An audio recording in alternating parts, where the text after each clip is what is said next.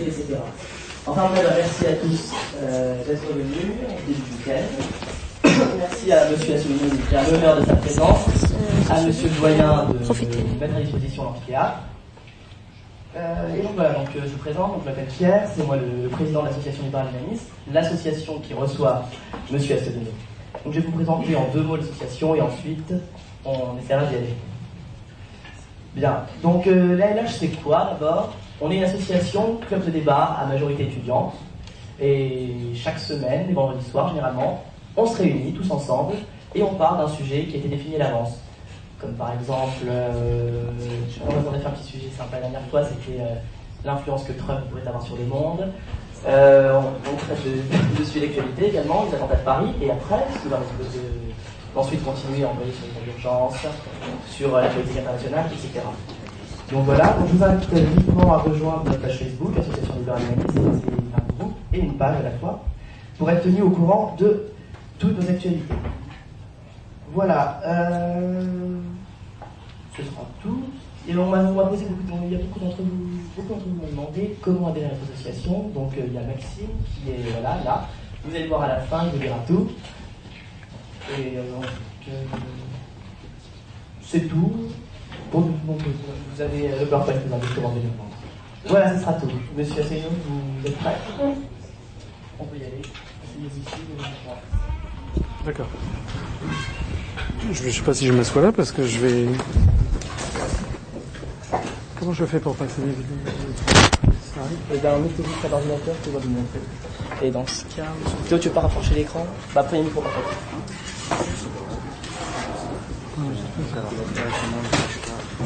D'accord. D'accord. Non, ça marche pas. D'accord. Et je parle comment là? Les deux Regardez, oui, il faut faire attention à ne pas glisser. 1, 2, 3, 4. 1, 2, 3, 4.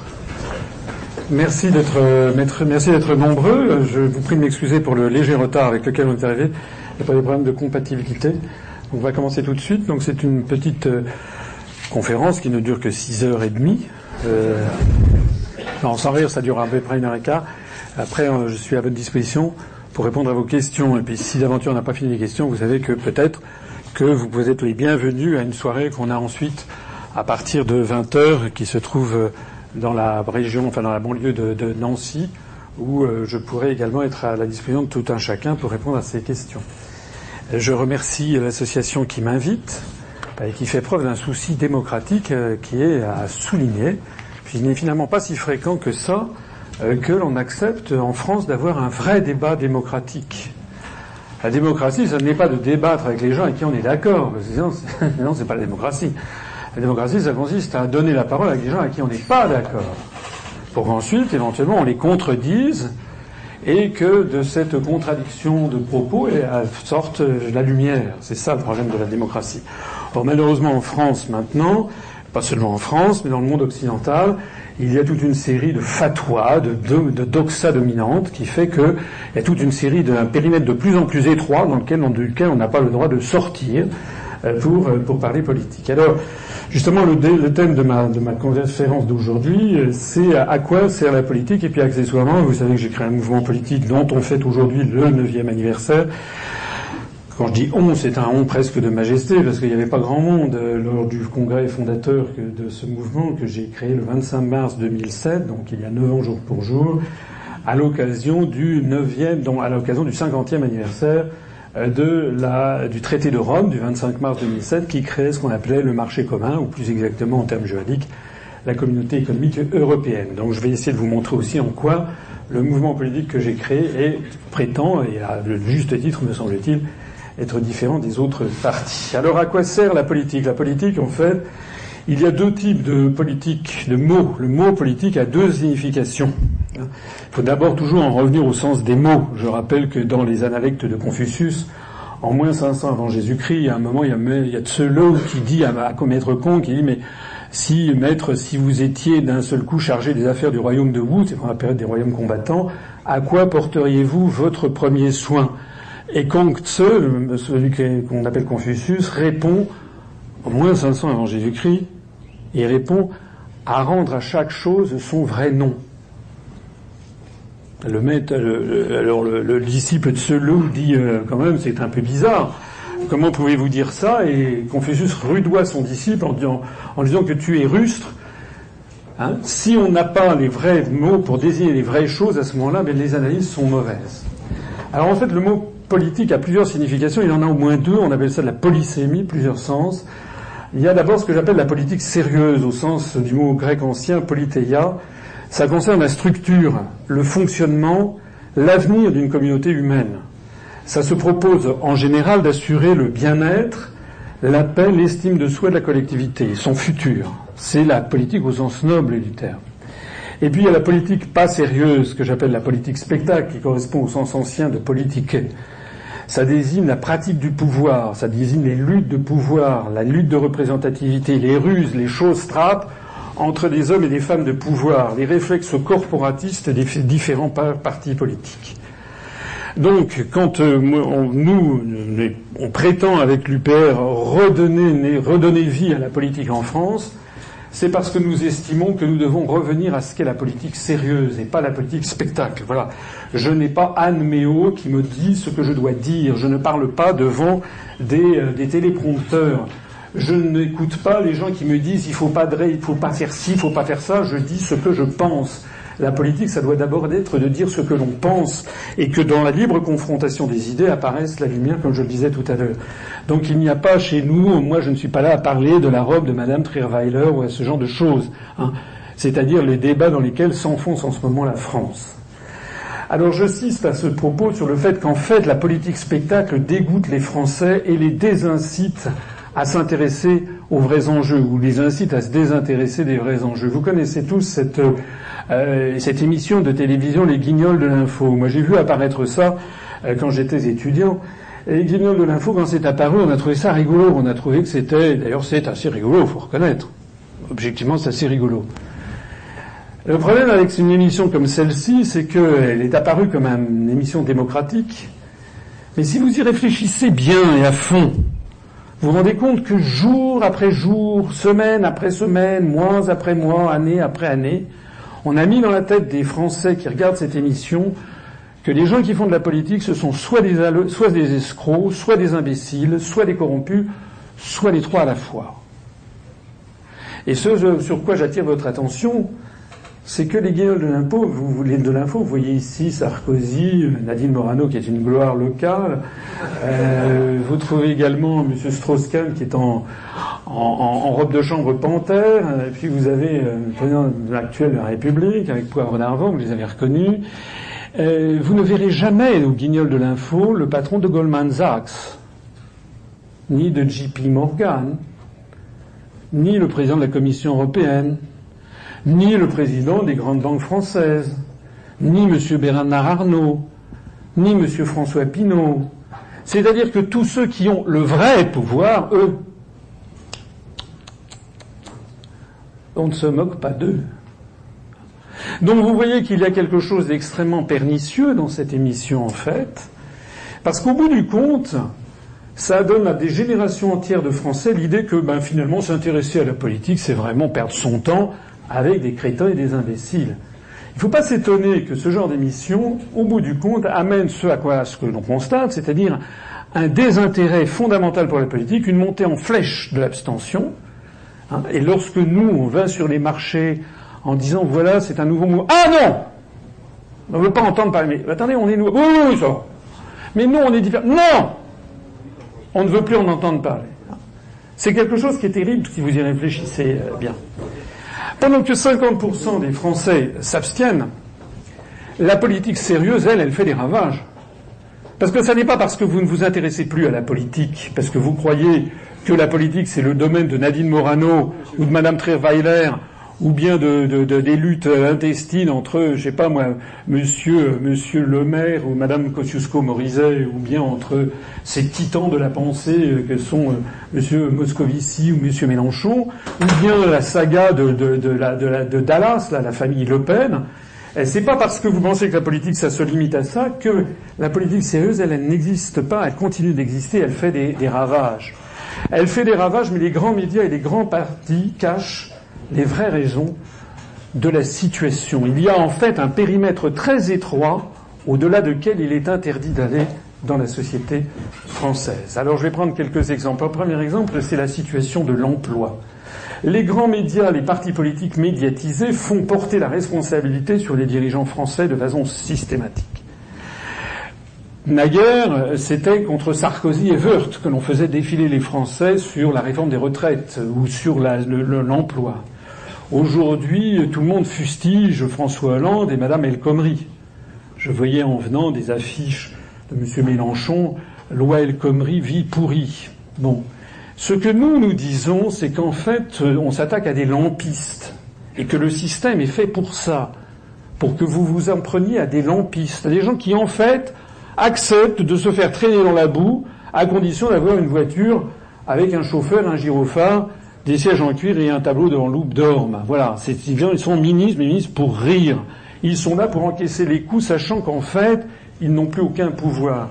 Ce que nous nous disons, c'est que le chômage est principalement dû aux choix macroéconomiques nocifs qui résultent de notre appartenance à l'Union européenne et à l'euro, notamment la politique budgétaire continuellement récessive imposée par la Commission européenne sur la base de l'article 121 du traité sur le fonctionnement de l'Union européenne et à la politique visant à assurer la viabilité de l'euro qui est imposée par la BCE à Francfort, politique de taux d'intérêt, politique de taux de change, réforme structurelle exigée notamment en vertu de cet article 121 du traité sur le fonctionnement de l'Union européenne qui fixe ce que l'on appelle les grandes orientations de politique économique. Je ne sais pas si vous le savez, mais il faut que vous le sachiez, et malheureusement 98% des Français ne le savent pas, c'est que les traités européens, notamment l'article 121 du TFUE, qui résulte du nouveau traité de Lisbonne, mais ça remonte en fait à Maastricht, ont confié à la Commission européenne le devoir de fixer à tous les États membres de l'Union européenne ce qu'on appelle les grandes orientations de politique économique qui fixent très exactement ce qui doit se passer, c'est-à-dire les privatisations, la, flexibilisation du travail, la remise en cause des CDI, etc., etc. C'est pas pour rien qu'au même moment, dans tous les pays de l'Union européenne, il y a les mêmes prétendues réformes indispensables qui s'imposent.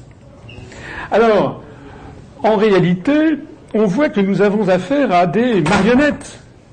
Je rappelle, le 20 octobre 2008, Nicolas Sarkozy à Rethel annonce un plan emploi. On allait voir ce qu'on allait voir. Il nous annonçait l'extension. Rethel, c'est dans les Ardennes, comme vous le savez. Il nous annonçait l'extension du contrat de transition professionnelle, la convention de reclassement personnalisé, la simplification des filières d'indemnisation des chômeurs, l'aide aux services à domicile, la remise en cause de l'interdiction du travail dominical, la fusion NPE-UNEDIC dans Pôle emploi, la relance du crédit et des contrats aidés, 330 000 contrats aidés. Vous allez voir ce qu'on allait voir. C'était la bataille décisive contre l'emploi. C'était le 28 octobre 2008. Il y avait un peu moins de 2 millions de chômeurs à l'époque. Voilà ce qui s'est passé depuis lors. Vous avez ici 1,98 million de chômeurs en mars 2008. Là, le discours de Rethel en octobre 2008 de Nicolas Sarkozy. Et voilà quelle a été l'évolution du taux de chômage en France, y compris avant et après l'élection de François Hollande. François Hollande qui s'était fait élire en disant c'est un scandale le bilan de Nicolas Sarkozy en matière de chômage votez pour moi. Et maintenant, vous avez les républicains qui disent c'est un scandale, le bilan de, François Hollande en matière de chômage, votez pour moi, c'est-à-dire votez pour, pour Juppé. Mais si vous avez un temps soit peu le recul du temps, vous vous dites en fait il y a une droite de régression linéaire parfaite, c'est une augmentation constante du chômage. Point barre. Depuis 2008, c'était quand même il y a 9 ans. On ne peut pas dire qu'il n'y a eu aucune réforme en France. Je peux vous assurer, moi je suis à Bercy, je peux vous assurer qu'il y a quand même beaucoup de réformes que vous avez faites. Vous en savez quelque chose d'ailleurs. Maintenant, il y a de plus en plus de CDD, de petits boulots merdiques. Les CDI sont en voie de disparition. Dans, les, dans l'administration, on ne remplace plus un fonctionnaire sur deux partant à la retraite. On coupe, en veux-tu, en voilà, dans toutes les dépenses de l'État je sors d'un rendez-vous avec un maire, les dotations globales de fonctionnement aux, collectivités locales sont en chute libre, donc il y a beaucoup de réformes. On a privatisé, en veux-tu, en voilà, n'en veux-tu pas, en voilà quand même. On a vendu à l'émir du Qatar le Paris Saint-Germain, l'hôtel Georges V, l'hôtel Vinci et ça, et inexorablement, on voit l'augmentation du taux de chômage. Et encore ne s'agit-il ici, quand on dit 3,85 millions, uniquement avec des chômeurs de catégorie A, c'est-à-dire ceux qui n'ont aucun emploi. Hein. C'est-à-dire que si on y ajoute en fait les autres chômeurs de catégorie A, B et C, on arrive, c'était hier, hein, ça tombe bien, on a atteint pris hier les nouvelles statistiques de l'emploi, nouveau record absolu de chômage, 3 852 000 chômeurs de catégorie A pour la France et l'outre-mer, 5 766 000 chômeurs de catégorie A plus B plus C pour la France et l'outre-mer. B et C, ce sont des gens qui ont quelques heures de travail par semaine qui en général ne leur suffit pas pour vivre, mais on ne peut pas dire qu'ils aient absolument aucun euh, aucun emploi. Voilà. Donc ce que nous nous disons, c'est que face à un tel constat, il va bien falloir un jour ou l'autre qu'on remette en cause les dogmes des réformes indispensables, parce que je signale au passage que ces réformes indispensables, qui sont appliquées de façon identique d'ailleurs dans les pays de ce que les, Allemands appelaient euh, aimablement le Club Med, euh, et ensuite après ils ont appelé ça les Gypsies, hein, Greece, Italie, Portugal, Spain et Irlande, la gentillesse de ne pas mettre la France dedans, eh bien, en fait, donne les mêmes résultats absolument monstrueux. Le deuxième exemple, ce sont les délocalisations. Les Français voudraient que l'on arrêtât les délocalisations. Je rappelle qu'en 2012, M. François Hollande s'était fait élire en disant vous allez voir ce que vous allez voir. Il avait même un de ses collègues, enfin de ses collaborateurs qui s'en était fait une spécialité. C'était euh, le M. Montebourg. M. Montebourg allait se battre contre les délocalisations. Il avait d'ailleurs eu un ministère qui s'appelait le ministère du redressement productif, qui était une vacherie, bien entendu, de la part euh, du Premier ministre M. Hérault et du Président de la République, euh, parce que tout ce petit monde sait quand même très bien dans quel désastre nous sommes et dans lequel on va. Donc ce que nous nous disons, c'est que les délocalisations, c'est très gentil de dire qu'on va lutter contre les délocalisations, mais les délocalisations, c'est quoi? C'est une entreprise qui décide de transférer une usine qu'elle a en France, de la transférer ailleurs. Ça se passe par l'opération de quel Saint-Esprit? Eh ben, Tout simplement par le fait de pouvoir sortir des millions, des centaines de millions, voire des milliards d'euros de France pour aller construire une usine ailleurs. Donc c'est exactement corrélé à la libre circulation des mouvements de capitaux. Les délocalisations sont dues à l'article 63 du traité sur le fonctionnement de l'Union européenne qui nous dit, dans le cadre des dispositions du présent chapitre, toutes les restrictions au mouvement de capitaux entre les États membres et entre les États membres et les pays tiers sont interdites. En fait, il s'agit de la reprise d'un article qui portait pas ce numéro, mais qui figurait dans le traité de Maastricht de 1992. Et ça n'est pas pour rien que, allez regarder, je suis obligé de faire une conférence assez rapide parce que je veux qu'on puisse parler à la fin, mais allez regarder d'autres conférences que j'ai faites où je vous explique. Euh, si vous allez regarder un dictionnaire étymologique de la langue française, vous verrez que le mot délocalisation est apparu en France en 1993, c'est-à-dire quelques mois après la ratification du traité de Maastricht. La première délocalisation, c'était l'affaire Electrolux, une entreprise qui fabriquait des aspirateurs et qui allait se délocaliser en, Écosse. Donc c'est très précisément daté. Hein. Sous, René, sous Vincent Auriol, sous René Coty, sous Charles de Gaulle, sous Georges Pompidou, sous Valéry Giscard d'Estaing et sous François Mitterrand jusqu'en 1992, on ne parlait pas de délocalisation. Et pourtant, il y avait déjà, je vous assure, le roi d'Arabie, il existait déjà, il y avait déjà des milliardaires américains, il y avait déjà des tas de gens. Pourquoi n'en parlait-on pas avant et qu'on en parle maintenant? C'est tout simplement parce que avant, il y avait un système qui s'appelait le contrôle des mouvements de capitaux. Hein. et qui dit contrôle, dit contrôle. Ça n'est pas interdiction. Ça veut dire de temps en temps on dit oui, de temps en temps on dit non. Voilà. Maintenant, avec l'article 63, en réalité, le feu vert a été donné aux entreprises pour expatrier leurs usines dans des pays à très bas coût de salaire. Point barre. Donc lorsque les Français élisent, par exemple, M. Hollande en se disant Oui, j'ai entendu, j'ai entendu à la radio et Montebourg, il va s'opposer aux délocalisations. Et puis après, six mois après, les gens disent Ah ben je me suis fait avoir, c'est des corrompus, c'est des salauds. Mais nous, on nous dit non, c'est pas des corrompus, c'est des salauds, ce sont des lâches, ce sont des gens qui ne vous ont pas dit la vérité. La vérité, c'est que nous avons, c'est comme un contrat de travail ou un contrat de, de, comment dirais-je, de, euh, de téléphonie mobile. Quand vous avez passé un contrat avec Bouygues, vous avez passé un contrat avec Bouygues. Bon, voilà, vous êtes obligé, un contrat de travail, vous êtes obligé de respecter votre contrat de travail, un contrat de location. Ben là, c'est pas la même chose. Les Français, ils ont un contrat qui s'appelle les traités européens. Et eh ben, vous ne pouvez pas vous y soustraire aux traités européens. La seule façon de s'en soustraire, c'est d'en sortir en dénonçant les traités. Et si, comme de temps en temps, j'en entends certains qui disent on ne va pas respecter les traités tout en y restant, d'abord c'est assez singulier comme démarche. C'est comme si vous disiez ben voilà, je suis invité chez, chez des amis et puis Au mieux, ben, en plein, plein dîner, vous mettez les pieds sur la table, vous commencez à lâcher des flatulences. Ben, les gens vont dire, cher monsieur, prenez la porte. Si on ne veut plus respecter un traité, ben, on ne respecte plus le traité, c'est-à-dire on s'en va. Hein. Comme disait De Gaulle, si on est couillonné, on dit je suis couillonné, je m'en vais. Mais il y a des gens, si vous voyez qui je veux dire, qui disent oh non, euh, comment sortir de l'Union européenne, c'est un scandale, c'est ça. Nous, ce qu'on veut, c'est on va pas respecter les traités, mais pas respecter les traités. Les gens qui disent ça ne savent pas ce que sont les traités.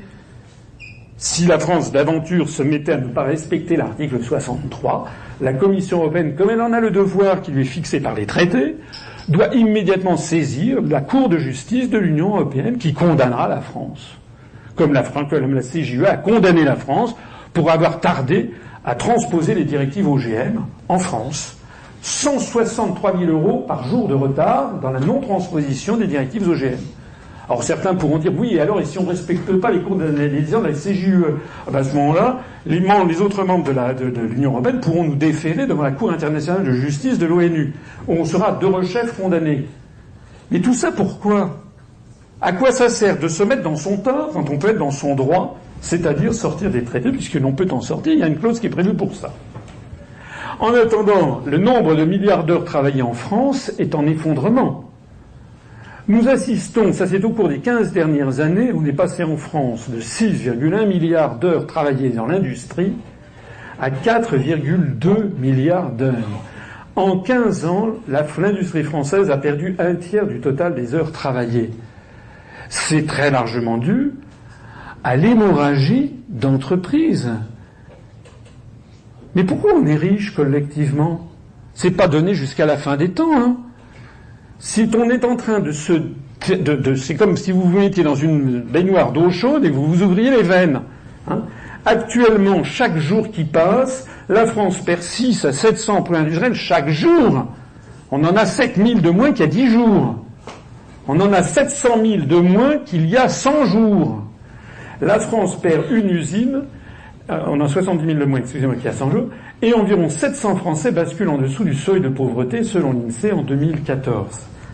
La France, c'est pas seulement la France, mais les pays de l'Union européenne sont des pays où la pauvreté s'étend à toute allure. Donc ce dont je, je suis venu vous dire là, c'est pas pour rigoler, hein. Moi, je vais vous dire un truc. Hein. si j'étais cynique et si j'étais égoïste et individualiste, moi, ça va, ma carrière est faite. J'ai 58 ans, je suis inspecteur général des finances. Ça va bien pour moi. J'ai une la sûreté de l'emploi. Pourquoi j'ai pris ma canne et mon chapeau À votre avis? Je pourrais être comme j'ai un de mes camarades de l'inspection, Frédéric Oudéa, qui est président de la Société Générale. Je peux raconter son salaire, parce que je l'ai vu dans les échos.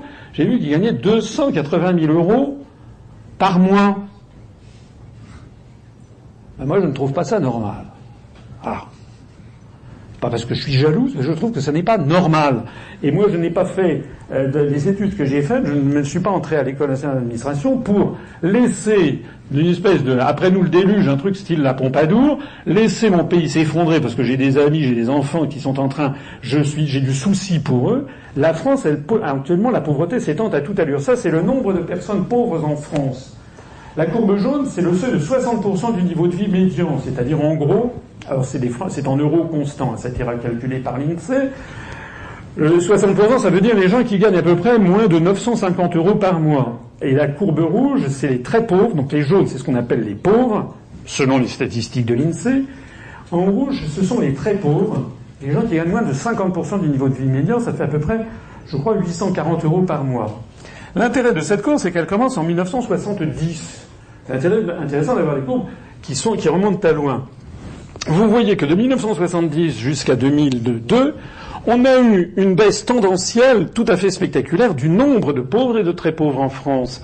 En 1970, il y avait 9 187 000 pauvres et ils étaient tombés à quelque chose comme 7 500 000 en 2002 et le nombre de très pauvres était passé de 6 millions 5 à 3 millions 7. C'est d'autant plus remarquable que de 1970 à 2002, on est passé d'environ 55 millions de Français à à peu près 63 millions de Français. Hein, si on y, actuellement, il y a 65 millions de Français, si on y ajoute l'outre-mer. Et puis on a assisté à une rupture tendancielle qui fait que désormais on assiste à une remontée rapide du nombre de pauvres et de très pauvres. En 2012, ce sont les dernières statistiques disponibles par l'INSEE. Le nombre de pauvres était remonté à 8 540 000 en 2012 et le nombre de très pauvres, on est presque à 5 millions. Je suppose que le directeur de l'INSEE, pour pas faire trop de peine au ministre de tutelle, a dû enlever quelques, quelques pouillèmes pour montrer qu'on n'avait pas atteint les 5 millions.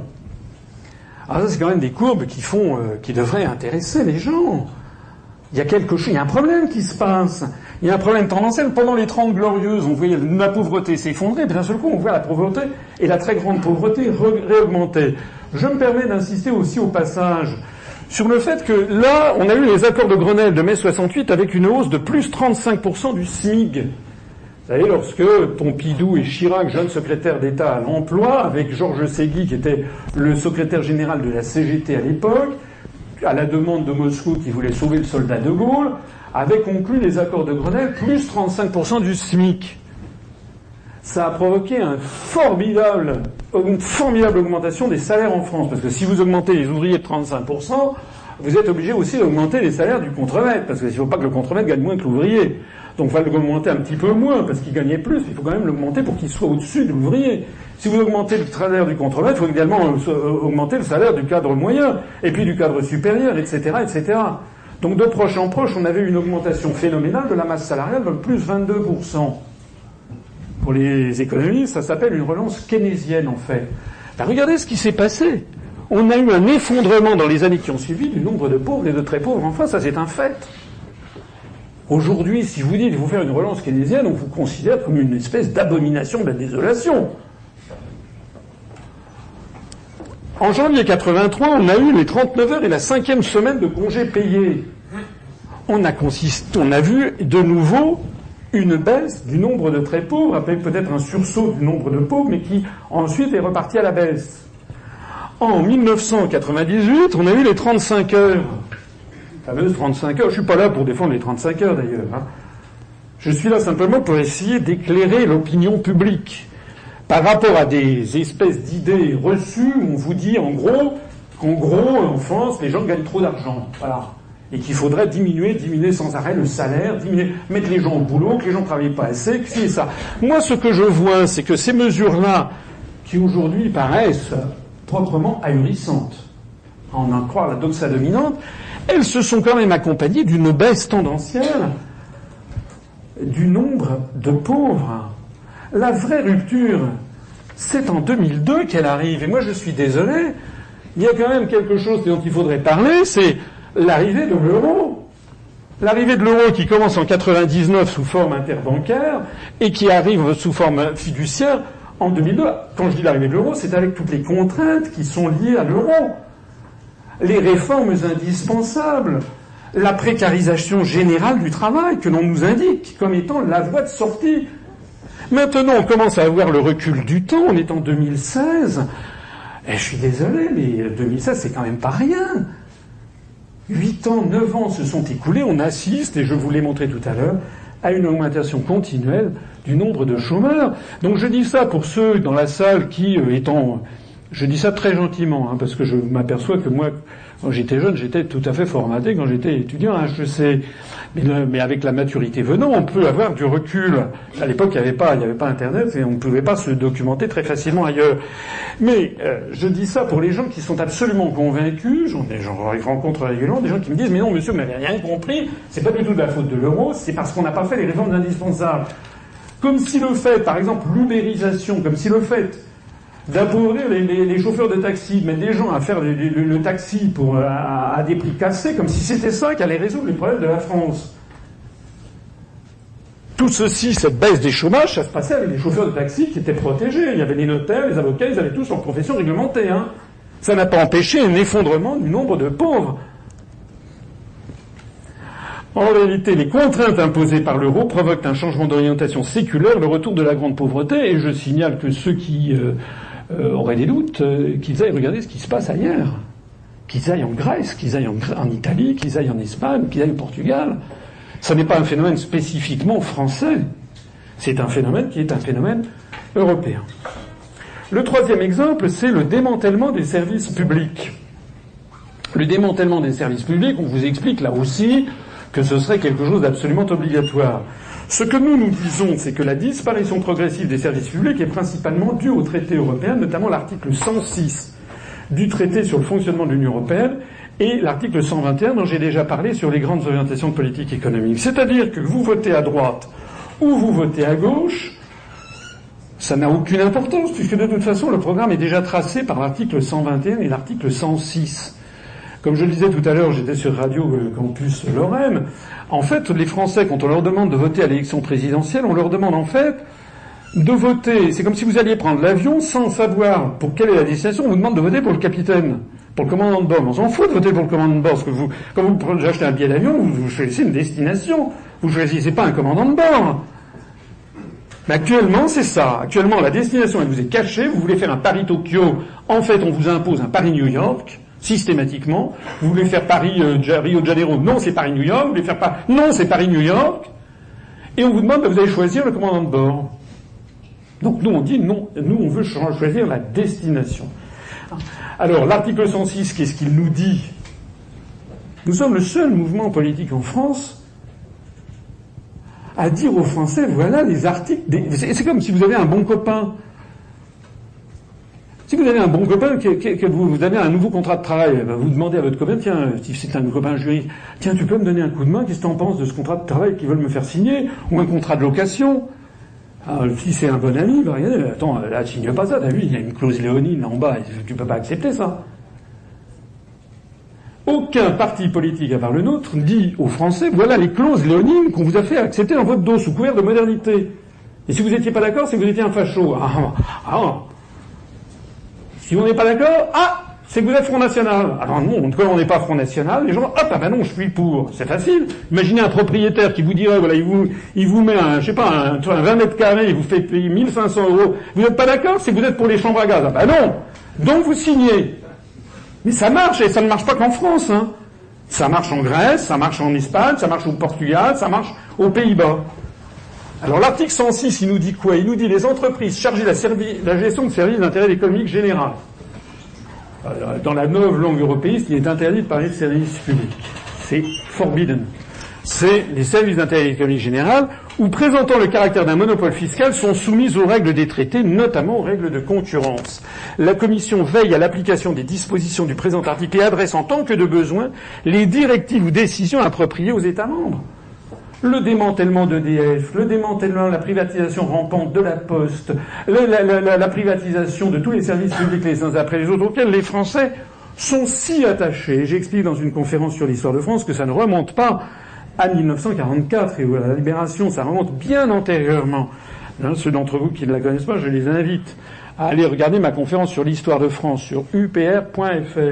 J'explique que ça remonte au milieu du XIIIe siècle, en 1245, lorsque le roi de France Louis IX, qui était le fils euh, de, sa mère, ce qui arrive à d'autres, mais sa mère, ce qui n'arrive pas à d'autres, c'est que sa mère s'appelait Blanche de Castille. C'était une femme d'origine espagnole, comme son nom l'indique, qui était très pieuse. Elle avait élevé son fils dans une espèce de, très grande religiosité. En plus, on est en 1245. C'est là où s'étend le manteau blanc de cathédrale en France et en Europe occidentale. Et Louis IX, en plus, il est fin politique. Et Louis IX, il va faire quoi en 1245 Il va décider deux choses qui sont restées dans les images d'Épinal. Louis IX, la justice sous son chêne. Vous connaissez ça? Ça veut dire quoi? Ça veut dire que le roi de France en personne à Vincennes sous son chêne, il faisait venir des plaignants, un seigneur et un manant, un pauvre, pauvre paysan sans terre.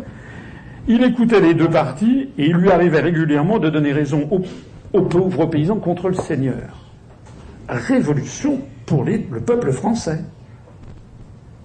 Et deuxième chose, il y a en 1245, il crée les établissements de commun profit, c'est-à-dire des endroits où des gens qui n'ont absolument pas d'argent, des pauvres airs, avec un H, des pauvres paysans, peuvent aller se faire soigner sur la cassette du roi. Ce sont les ancêtres des premiers établissements publics hospitaliers. Bien entendu, il y a un calcul non seulement religieux mais politique pour Louis IX. Mais ça va être quelque chose d'absolument fondateur dans notre mentalité nationale, tellement fondateur qu'après sa mort, vous savez qu'il meurt à Tunis en 1270, au retour d'une croisade, les Français demanderont et obtiendront du pape Boniface VIII sa canonisation. Il va devenir Saint Louis de telle sorte qu'ensuite, les rois de France, les Capétiens, auront ce privilège assez extraordinaire pour une monarchie de descendre d'un saint de l'Église catholique.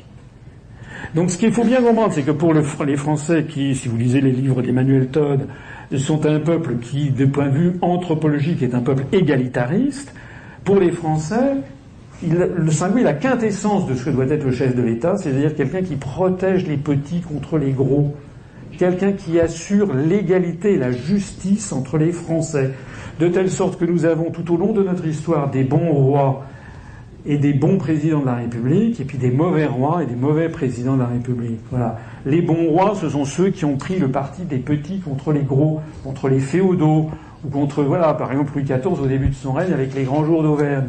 Hein ou bien c'est Henri IV, ou bien c'est même Louis XII.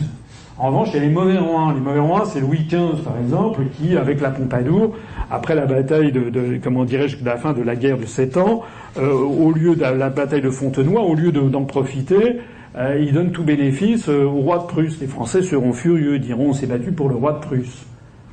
Parce qu'en fait, Louis XV, il vit dans une internationale des cours, il se fiche éperdument des Français. Puis après, son petit-fils Louis XVI, il va le marier avec Marie-Antoinette d'Autriche, donc les Français comprennent plus. Ben c'est pareil avec les présidents de la République. On a eu des grands présidents de la République qui se préoccupaient du sort des Français, voilà, qui se battaient contre les féodaux de leur époque. Charles de Gaulle contre les grands partis politiques ou contre les grandes banques déjà quand il disait la politique ne se fait pas la corbeille. Et puis on a des mauvais présidents de la République, je vous laisse deviner lesquels. Ce sont des gens qui font le, qui font le job que leur réclame Goldman Sachs ou JP Morgan. Voilà. C'est aussi simple que ça. Le quatrième exemple, c'est le développement des forces centrifuges qui menacent l'unité nationale. Qui est-ce qui vous en parle?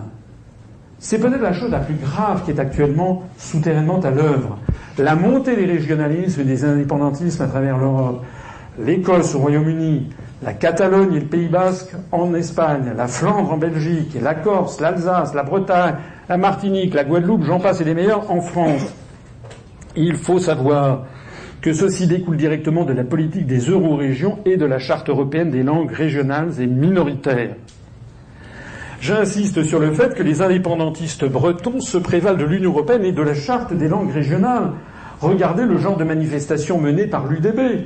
Je signale également que le 14 septembre 2014, le secrétaire d'État John Kerry fait une balade à vélo à de Saint-Germain-en-Laye avec un maillot aux couleurs de la Bretagne, de ce drapeau BZH, dont je rappelle dans une autre de mes conférences qu'il a été créé en 1923 par Morvan Marshall, frappé d'indignité nationale après la libération en 1944, parce que c'est un collabo des nazis. On apprenait aujourd'hui même, hier exactement, que le chef autonomiste corse, M. Simeone, sera reçu à la Maison Blanche. Vous connaissez la stratégie qui s'appelle Divide and Conquer? Qu'il s'agit de morceler tous les États qui font obstacle à l'impérialisme américain?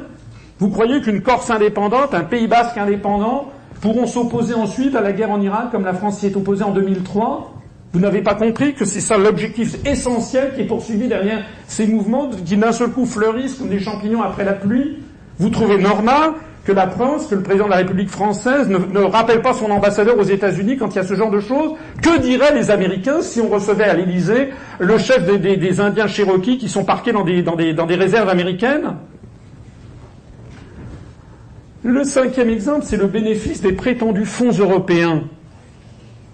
J'étais il y a quelques jours en Martinique et en Guadeloupe. La joie d'ailleurs. Partout, il n'y a plus de drapeau français, il n'y a plus que des drapeaux européens. Sur le moindre abribus en Guadeloupe, c'est l'Europe, l'Europe, l'Europe, l'Europe. vous allez voir n'importe quelle distillerie de rhum en Martinique, le moindre convoyeur, c'est le drapeau européen. De telle sorte que les gens sont absolument convaincus que la France ne verse plus un copec et que l'Europe verse tout. Alors nous, ce que nous nous expliquons, et là aussi nous sommes les seuls à l'expliquer, c'est que l'Union européenne fonctionne comme vous le savez, je l'espère, sinon je vous l'apprends, comme une pompe aspirante et refoulante. En fait, tous les États, comme disait Charles de Gaulle, l'Europe, ça n'est jamais que l'argent et les fonctionnaires que les États ont mis dedans. Chaque État donne à l'Union européenne de l'argent qui provient de la TVA ou des ressources de, sur l'entrée de, de, droits de douane dans l'entrée sur le territoire. Et puis la Commission européenne reverse à chaque État de l'argent. Voilà. Mais vous avez bien compris que si la Commission européenne reversait à chaque État ce que chaque État a versé, elle ne servirait à rien. Et puis d'abord, ça ne serait pas possible parce que la Commission européenne ne vit pas d'amour et d'eau fraîche. Il y a quand même plusieurs, il y a au moins 6000 fonctionnaires qui vivent comme des nababs d'ailleurs, les 68 gratte-ciel à Bruxelles. Vous savez qu'ils liquident leur pension de retraite au bout de 15 ans sans avoir cotisé, qu'ils ne sont d'ailleurs mis en concurrence avec personne, qu'ils ne vivent que de fonds publics et qu'ils passent leur temps à exiger que les États démolissent leurs fonctions publiques et mettent en concurrence leurs propres fonctionnaires. On croit rêver. Faites ce que je dis, ne faites pas ce que je fais. En gros, en gros, le fonctionnement de l'Union européenne, c'est qu'il y a des États qui sont des États contributeurs nets, qui donnent beaucoup plus d'argent chaque année qu'ils n'en reçoivent, et d'autres qui reçoivent beaucoup plus d'argent qu'ils n'en donnent. Et puis, entre-temps, il y a une petite dérivation qui tombe dans l'escarcelle de la Commission européenne. Donc, qu'est-ce que ça veut dire? Ben, Ça veut dire que parmi les États les plus contributeurs, c'est l'Allemagne, la France, les Pays-Bas, l'Italie, le Royaume-Uni et la Suède, et à l'autre bout, vous avez pour l'essentiel les pays de l'Est, qui reçoivent de plus en plus d'argent. Sans compter que dans les dérivations qui servent à financer non seulement la Commission européenne, mais le Parlement, la Cour de justice, il y a aussi les actions qui consistent à faire des actions extérieures. Par exemple, donner de l'argent à la Turquie dans les fonds de mise à niveau. La Turquie a reçu 6 milliards d'euros au cours des dix dernières années pour entrer dans l'Union européenne. Comme la France paye en gros un sixième du budget, ça veut dire que les Français, sans qu'ils le sachent, ont été siphonnés de 1 milliard d'euros pour la Turquie. D'ailleurs, le peuple turc ne sait pas non plus que c'est les Français, le peuple turc qui attribue ça à l'Union européenne. Non seulement les Turcs ne nous en sont, pas, ne mais j'ai enfoncé une porte ouverte, j'espère, de vous signaler que la Turquie est actuellement l'un des principaux fournisseurs en argent et en armes de Daesh. Vous savez. Alors, le circuit des fonds européens, en 2015, les Français ont versé 23 milliards d'euros, en gros, à la Commission européenne. Et la Commission européenne nous a rétrocédé 14 milliards d'euros sous forme de FEOGA, de FEDER, de politique agricole commune, de fonds social européen et j'en passe et des meilleurs, à 14 milliards d'euros à la France avec cette transmutation, c'est-à-dire que le drapeau bleu-blanc-rouge était devenu le drapeau bleu aux étoiles d'or. De telle sorte que vous avez des quantités de gens, je pense notamment aux agriculteurs que je vois qui n'en peuvent plus des directives venant de Bruxelles, qui n'en peuvent plus de la situation dans laquelle ils sont, et qui disent oui, mais on ne peut pas sortir de l'Union européenne, heureusement qu'elle est là pour nous payer, pour nous donner des subventions. C'est une arnaque complète. Hein. Comme si je prenais à madame dans, son sac, là, sans qu'elle se rende compte, regardez là-bas. Pendant qu'elle regarde là-bas, je lui pique dans son sac 100 euros, et puis je reviens la voir trois mois après en lui donnant 60 euros et en lui disant ah, merci qui? Et en plus, je prends le pouvoir chez elle. C'est-à-dire, je lui dis, vous allez maintenant refaire votre salon comme je vous le demande. Et avec les 40 euros restants, je m'en ai 10 dans la poche pour mes menus frais. Et les 30 euros suivants, je vais en distribuer ici ou là, en disant, euh, regardez comme je suis quelqu'un de formidable. C'est exactement ça le fonctionnement de l'Union européenne, puisque, comme vous l'avez vu, il y a 9 milliards d'euros qui ont été substitués au passage. La Commission européenne a prévu 9 milliards d'euros pour les donner à d'autres États membres ou à des États non membres, je parlais de la Turquie ou la politique étrangère de, de l'Ukraine. Au début 2015, M. Jean-Claude Juncker a décidé de sa propre initiative d'augmenter de 1 milliard 500 millions, 800 millions d'euros, pardon, la dotation de l'Europe au gouvernement ukrainien sorti de la pseudo-révolution du Maïdan. Ce gouvernement qui, comme vous le savez, a fait des alliances avec Pravi Sector, qui est un mouvement néo-nazi et qui est un gouvernement qui a été installé par les Américains. Il suffit d'écouter la conversation de Madame Victoria Nuland à son ambassadeur Geoffrey Payat qui a été capté par les Russes et qui a été balancé sur le web mondial. Et bien donc on a donné 1 milliard 800 millions d'euros de plus en 2015 que prévu à l'Ukraine, c'est-à-dire 300 millions de francs, d'euros, pardon, prélevés sur la France. Là, il y a des vrais choix politiques qui ne sont jamais explicités aux Français. Si vous vous baladez en France, en ce moment-là, si vous prenez les routes nationales, vous verrez qu'il y a de plus en plus de nids de poules. Il manque 300 millions d'euros pour assurer euh, comment dirais-je euh, l'entretien courant des routes nationales non concédées. 300 millions d'euros, c'est exactement ce que l'on a versé à l'Ukraine pour soutenir le gouvernement qui a fait alliance avec euh, Svoboda et Pravi C'est ça les vrais choix. Les Français sont au courant? Les Français ont donné leur accord à ça? 300 millions d'euros, c'est également ce qu'on donne en gros chaque année à la Bulgarie. Le journal Troud, grand journal bulgare, a annoncé il y a quelques jours que dans les centrales, les, stations-service bulgares, en fait, c'est de pétrole de Daesh qui provient directement de la Turquie. Vous trouvez que c'est normal Vous trouvez que c'est une situation satisfaisante Vous n'avez pas l'impression qu'on marche sur la tête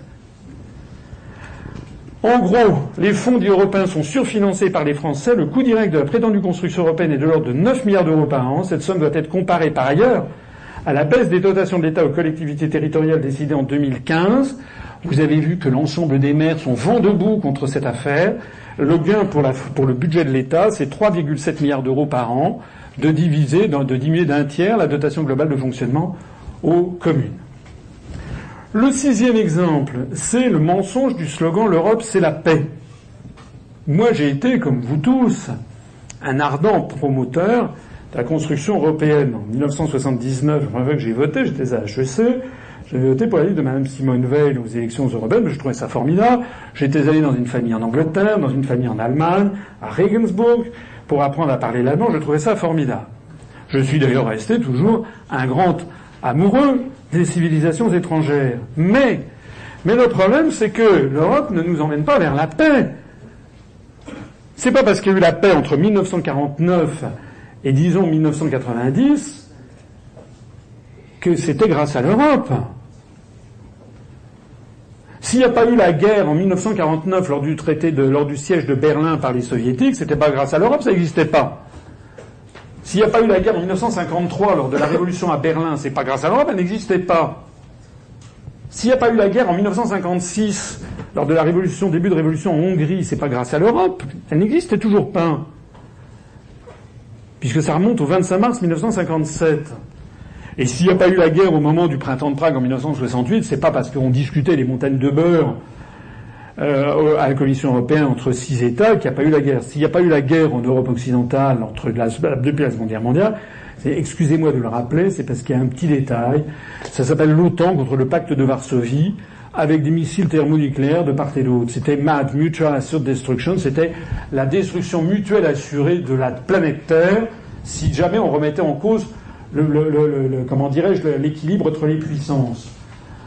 Et maintenant, mais maintenant, la France, elle est placée par l'article 42 du traité sur l'Union européenne, avec tous les pays de l'Union européenne, sous la suprématie de l'OTAN. C'est l'article 42 du traité sur l'Union européenne qui s'appelle le TU, ça tombe bien. Le TU, article 42, prévoit que les États membres de l'Union européenne qui sont déjà membres de l'OTAN, eh bien, ces engagements priment sur ceux qu'ils peuvent prendre dans le cadre de la politique européenne de sécurité et de défense qui a été créée, c'est le deuxième pilier de Maastricht. Ça veut donc dire qu'il y a une certaine logique, il faut le reconnaître, à ce que Nicolas Sarkozy ait fait rentrer la France dans le commandement militaire intégré de l'OTAN et on prête à M. Hollande l'idée de faire réintégrer complètement toutes les structures otaniennes que Charles de Gaulle avait fait quitter parce que on ne peut pas à la fois être dedans et dehors. Puisqu'on est dans l'Union européenne, l'Union européenne place toute la politique étrangère de sécurité et de défense de l'Union européenne sous la tutelle de l'OTAN. Or, la construction européenne apparaît de plus en plus pour ce qu'elle est historiquement depuis les années 50. Ça n'est pas du tout une invention européenne, c'est une grande manœuvre de vassalisation du continent européen par les États-Unis d'Amérique. La construction européenne s'inscrit dans la théorie américaine du choc des civilisations qui nous entraîne tout droit vers des guerres néocoloniales sous couvert de guerres de civilisation. Je rappelle par exemple pourquoi la Turquie doit entrer dans l'Union Europe et pas la Russie Aucun parti politique français n'est capable de répondre à ce mystère. Vous avez d'un côté l'extrême droite qui tape sur les Turcs parce ce sont des musulmans, et vous avez la gauche qui dit mais non c'est très bien, l'islam peut être Mais nous on dit le problème n'est pas là, le problème c'est pourquoi la Turquie, qui n'est quand même pas vraiment une puissance européenne, même si elle le fut dans son histoire, mais si la Turquie est européenne parce qu'elle a la Turquie d'Europe, alors la France est une grande puissance sud-américaine, puisque par la Guyane. Pourquoi la Turquie doit-elle entrer dans l'Europe et pas la Russie?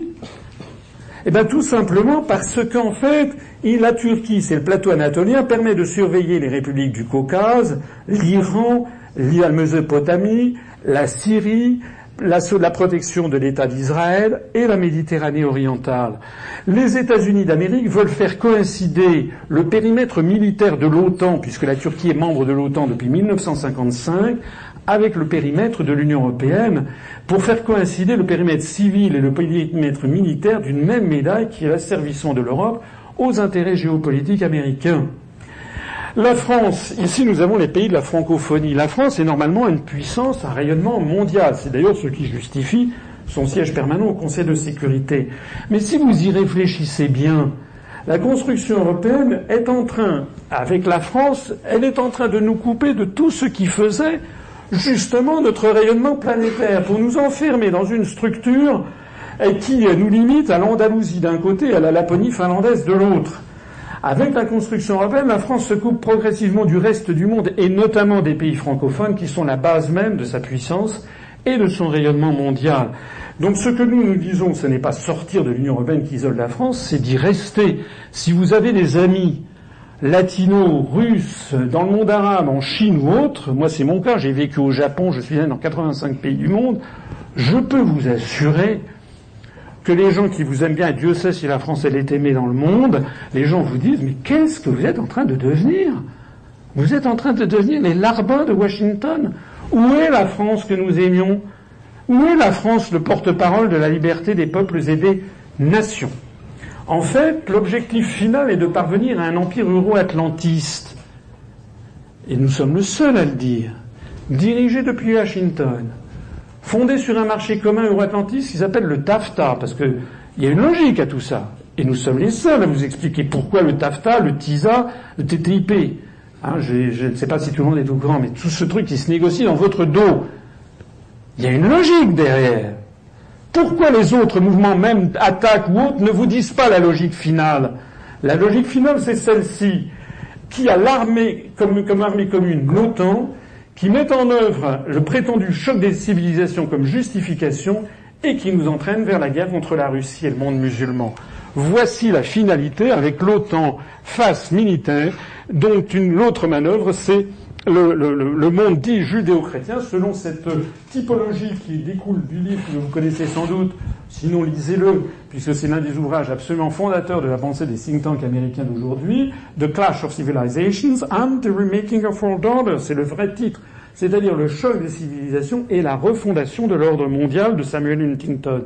Les Américains ont décidé de découper la planète selon un schéma très hollywoodien, c'est-à-dire extrêmement superficiel, en fonction de grands pôles, au fond, lâchons le mot, des grands pôles raciaux et religieux, qui seraient le monde de demain, avec un monde dit judéo-chrétien, ici couleur framboise, un monde dit latino-américain, pourquoi n'est-il pas judéo-chrétien Tout simplement parce que les latinos n'aiment pas les Yankees? Donc du coup, il s'agit de construire une frontière. Vous avez vu que Donald Trump, d'ailleurs, veut poursuivre cette frontière pour tirer à vue le long du Rio Grande. Comme quoi, finalement, euh, il y a les, pays, il y a des pays n'ont pas les mêmes réflexes vis-à-vis des immigrés. Et puis vous avez ici en jaune couleur pipi, c'est les très méchants, c'est le monde musulman. En bleu, vous avez ceux dont on ne dit rien, ce sont les Africains. Couleur marron, c'est encore, encore pire, c'est couleur caca, c'est les orthodoxes. Le vert, ce sont le monde indien. Le rose, c'est le monde confucéen. Et puis euh, couleur, couleur abricot, c'est le monde euh, japonais. Voilà la grande pensée géopolitique américaine qui est ce qui se cache derrière toutes ces opérations. Vous imaginez le caractère hautement criminogène et, désastreux pour la paix du monde d'une telle vision. Comme si d'ailleurs, par exemple, rien que pour prendre le monde dit judéo-chrétien, comme si l'Espagne, par exemple, n'avait pas plus de liens avec l'Argentine, dont tout la rapproche sauf la destination, sauf la distance. Mais en Argentine, si vous êtes déjà à Buenos Aires, vous croyez à Barcelone. Tout le monde parle l'espagnol, c'est un pays catholique, c'est un pays où il y a beaucoup de, gens d'origine espagnole, italienne ou européenne. En gros, c'est très fondamentalement les mêmes valeurs. Alors que l'Espagne n'a aucun point commun avec les Lapons ou avec, avec, les pays baltes, qui sont des pays luthériens, qui n'ont aucun rapport avec l'Espagne. La même chose vaut pour le monde arabo-musulman les Américains ont mis dans une espèce de gigantesque monde arabe des gens qui n'ont absolument rien à voir, pas du tout les mêmes socles anthropologiques entre les pays du Sahel, les pays du Maghreb, les pays du Mashrek, les, les d'Arabie Saoudite, le monde turcophone, les Iraniens qui sont des Ariens, les Pakistanais aussi, les Bengalis qui sont au Bangladesh, les Bengalis, et puis vous avez les Brimoumis et les Boumipoutra en Malaisie et en Indonésie. Je rappelle au passage que, comme vous le savez, il y a à peu près un milliard, un milliard cent millions de musulmans dans le monde. Là-dedans, il n'y a que 300 millions d'Arabes. Hein. La grande majorité du monde musulman n'est pas arabe. Bon. Vous n'avez pas du tout le même type d'islam. Vous avez l'islam sunnite, chiite, zaïdite, etc. Vous n'avez pas du tout le même type d'islam en Indonésie ou en, Arabie saoudite ou, en, ou en Turquie. Donc tout ceci, ce sont des schémas hollywoodiens avec le bon et le méchant, mais tout ceci est très grave parce que ça nous entraîne justement vers le choc des civilisations, et pas seulement. Parce que nous sommes aussi le seul mouvement politique qui a pointé du doigt là où ça fait mal. Regardez cette photo. Cette photo, c'est ce que la presse appelle une photo de famille. Il s'agit du Conseil européen du 20 juin 2008 à Bruxelles. Vous voyez, pour les amateurs, vous aviez ici, la, dame ici, c'était la présidente de Finlande, vous aviez José Manuel Barroso ici, vous aviez le Premier ministre suédois, vous aviez ici M. Sarkozy qui était en train d'essayer de vendre un tapis à son voisin. Bon, ça c'est le Conseil européen du 20 juin 2008 à Bruxelles. Il n'y a rien qui vous frappe là-dedans Exactement. Il n'y a que des blancs. On appelle ça une photo de famille. Comparez ceci avec une photo qui a été prise quelques semaines auparavant, le 23 novembre 2005, c'est la reine Elisabeth II, elle est ici, qui ouvre le sommet des chefs d'État et de gouvernement du Commonwealth à Kampala en Ouganda. Vous voyez qu'il y a la reine Elisabeth, mais vous avez des représentants ben, de toutes les ethnies du monde. Vous avez des Noirs, des chefs d'État africains. Ici, ça doit être un Maori, ça doit être peut-être le royaume de Tonga, donc un Océanien. Là, vous avez Manmohan Singh, qui est le premier ministre euh, indien, et qui est ainsi qu'avec son turban. Là, vous avez des gens du monde arabe. Vous avez les différentes ethnies du monde. Ça n'est pas un regroupement racial. De la même façon que si vous avez cette photo prise à Lisbonne le 25 juillet 2008 avec le sommet des chefs d'État et de gouvernement de la communauté lusophone, comme on dit, c'est-à-dire des pays de langue portugaise, vous avez ici le président de la République du Portugal, à flanquer des présidents de l'Angola et du Mozambique, de Lula da Silva, qui est un Brésilien, donc un latino-américain. Ici, ça doit être le premier ministre de Timor-Leste, c'est-à-dire Timor oriental, un asiatique. Là aussi, vous avez le chatoiement des ethnies du monde. Et si vous avez également la photo de la francophonie, sommet de la francophonie à Québec, vous avez des blancs, vous avez reconnu Lui, c'est le Premier ministre du Canada. Vous avez même Closer qui s'est invité, puisque vous avez ici le, prince de Monaco. Mais vous avez aussi le représentant du, du, Cambodge, un asiatique, et puis des Africains, et puis des pays, des, le Liban ou la Syrie. Donc vous avez là aussi toutes les races du monde. Tant est qu'on peut parler de race, il vaut mieux parler d'ethnie. Ce qui veut dire que cela plaise ou pas, et je vous mets au défi de trouver un seul autre mouvement politique qui vous le dise. Mais si vous creusez le sujet, c'est bien de ça qu'il s'agit. Que cela plaise ou pas, il est indéniable que la construction à peine apparaît comme une construction racialiste. D'ailleurs, je montre dans une autre conférence le fameux discours de Victor Hugo en 1849 au Congrès de la paix, est un discours qui ouvre la voie à la colonisation de la planète. Il dit qu'il faut faire les États-Unis d'Europe pour rendre l'Afrique à l'homme et l'Asie à la civilisation. Et au lieu de faire des révolutions, nous ferons des colonies. C'est ça le vrai discours. Allez sur notre site internet. J'en profite pour en faire un peu de pub, upr.fr. Vous trouverez le vrai discours. Pourquoi est-ce que à Sciences Po ou je sais pas quoi on dit toujours ah oui Victor Hugo hein.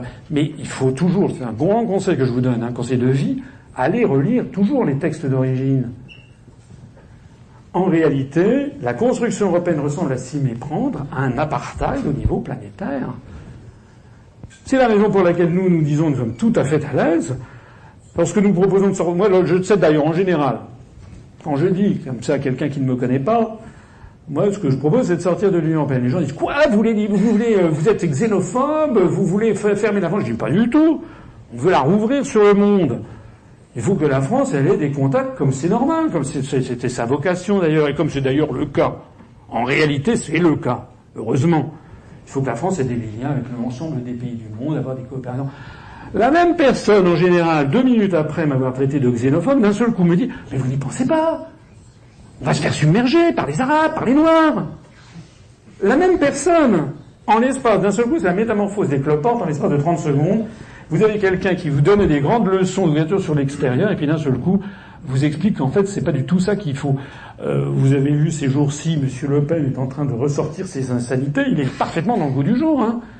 Monsieur Le Pen, je l'ai entendu, c'était hier ou avant-hier, qu'il est en train de ressortir les théories du grand remplacement, le, fait que l'Europe a 700 millions, c'est une guerre des civilisations. Monsieur Le Pen est parfaitement en ligne avec la théorie américaine actuelle que l'on nous fourgue. Donc nous, nous sommes un vecteur de paix, nous ne sommes pas un vecteur de guerre. Le programme de tous les autres partis qui prétendent qu'ils vont lutter contre tous ces flots sont trompeurs. Pourquoi? Parce qu'ils cachent systématiquement le fait que le problème numéro un est que la France n'a plus de pouvoir du fait de la perte de sa souveraineté dans la plupart des domaines, du fait des traités européens. Pourquoi les gens ne veulent-ils pas débattre avec moi à la télé ou à la radio Un jour, il y a un, grand journaliste qui m'a dit, il m'a dit, vous savez pourquoi les gens ne veulent pas débattre avec nous? Je dis, ben non. Il m'a dit, parce qu'ils ne savent pas quoi vous répondre.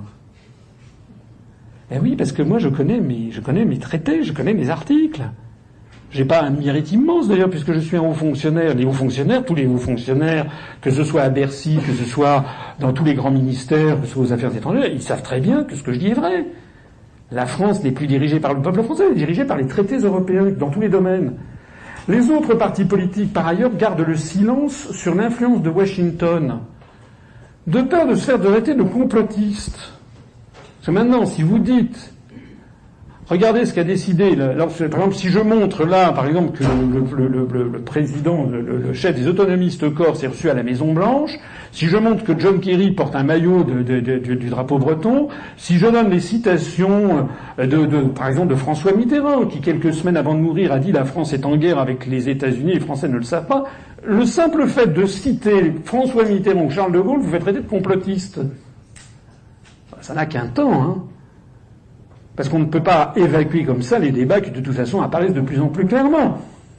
On a vendu aux Français l'idée que la construction européenne aurait vocation à s'opposer aux États-Unis. Vous avez vu ce qui se passe au Royaume-Uni.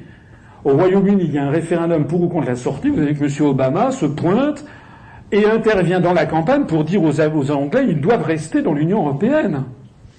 C'est vrai ou c'est pas vrai? C'est vrai même quand ils reconnaissent l'importance du rôle nocif de l'Union européenne. Il y en a, hein. Front National, Debout la France, le MRC, le Front de gauche, même l'extrême gauche, il y en a beaucoup. D'ailleurs, en gros, à peu près tous les partis politiques français tapent sur l'Europe, hein, en gros. Mais chacun s'en tire par toujours la même pirouette depuis 58 ans, il faut changer l'Europe. Je signale que Pierre Mendès France, le traité de Rome, en 1957, il n'avait pas voté le traité de Rome. Il a fait un article que vous retrouverez où il disait qu'il fallait changer l'Europe. Donc ce que nous nous disons, c'est très gentil de changer l'Europe. Le problème, c'est que c'est comme si je vous disais, mais moi je veux, je vais me marier avec Beyoncé.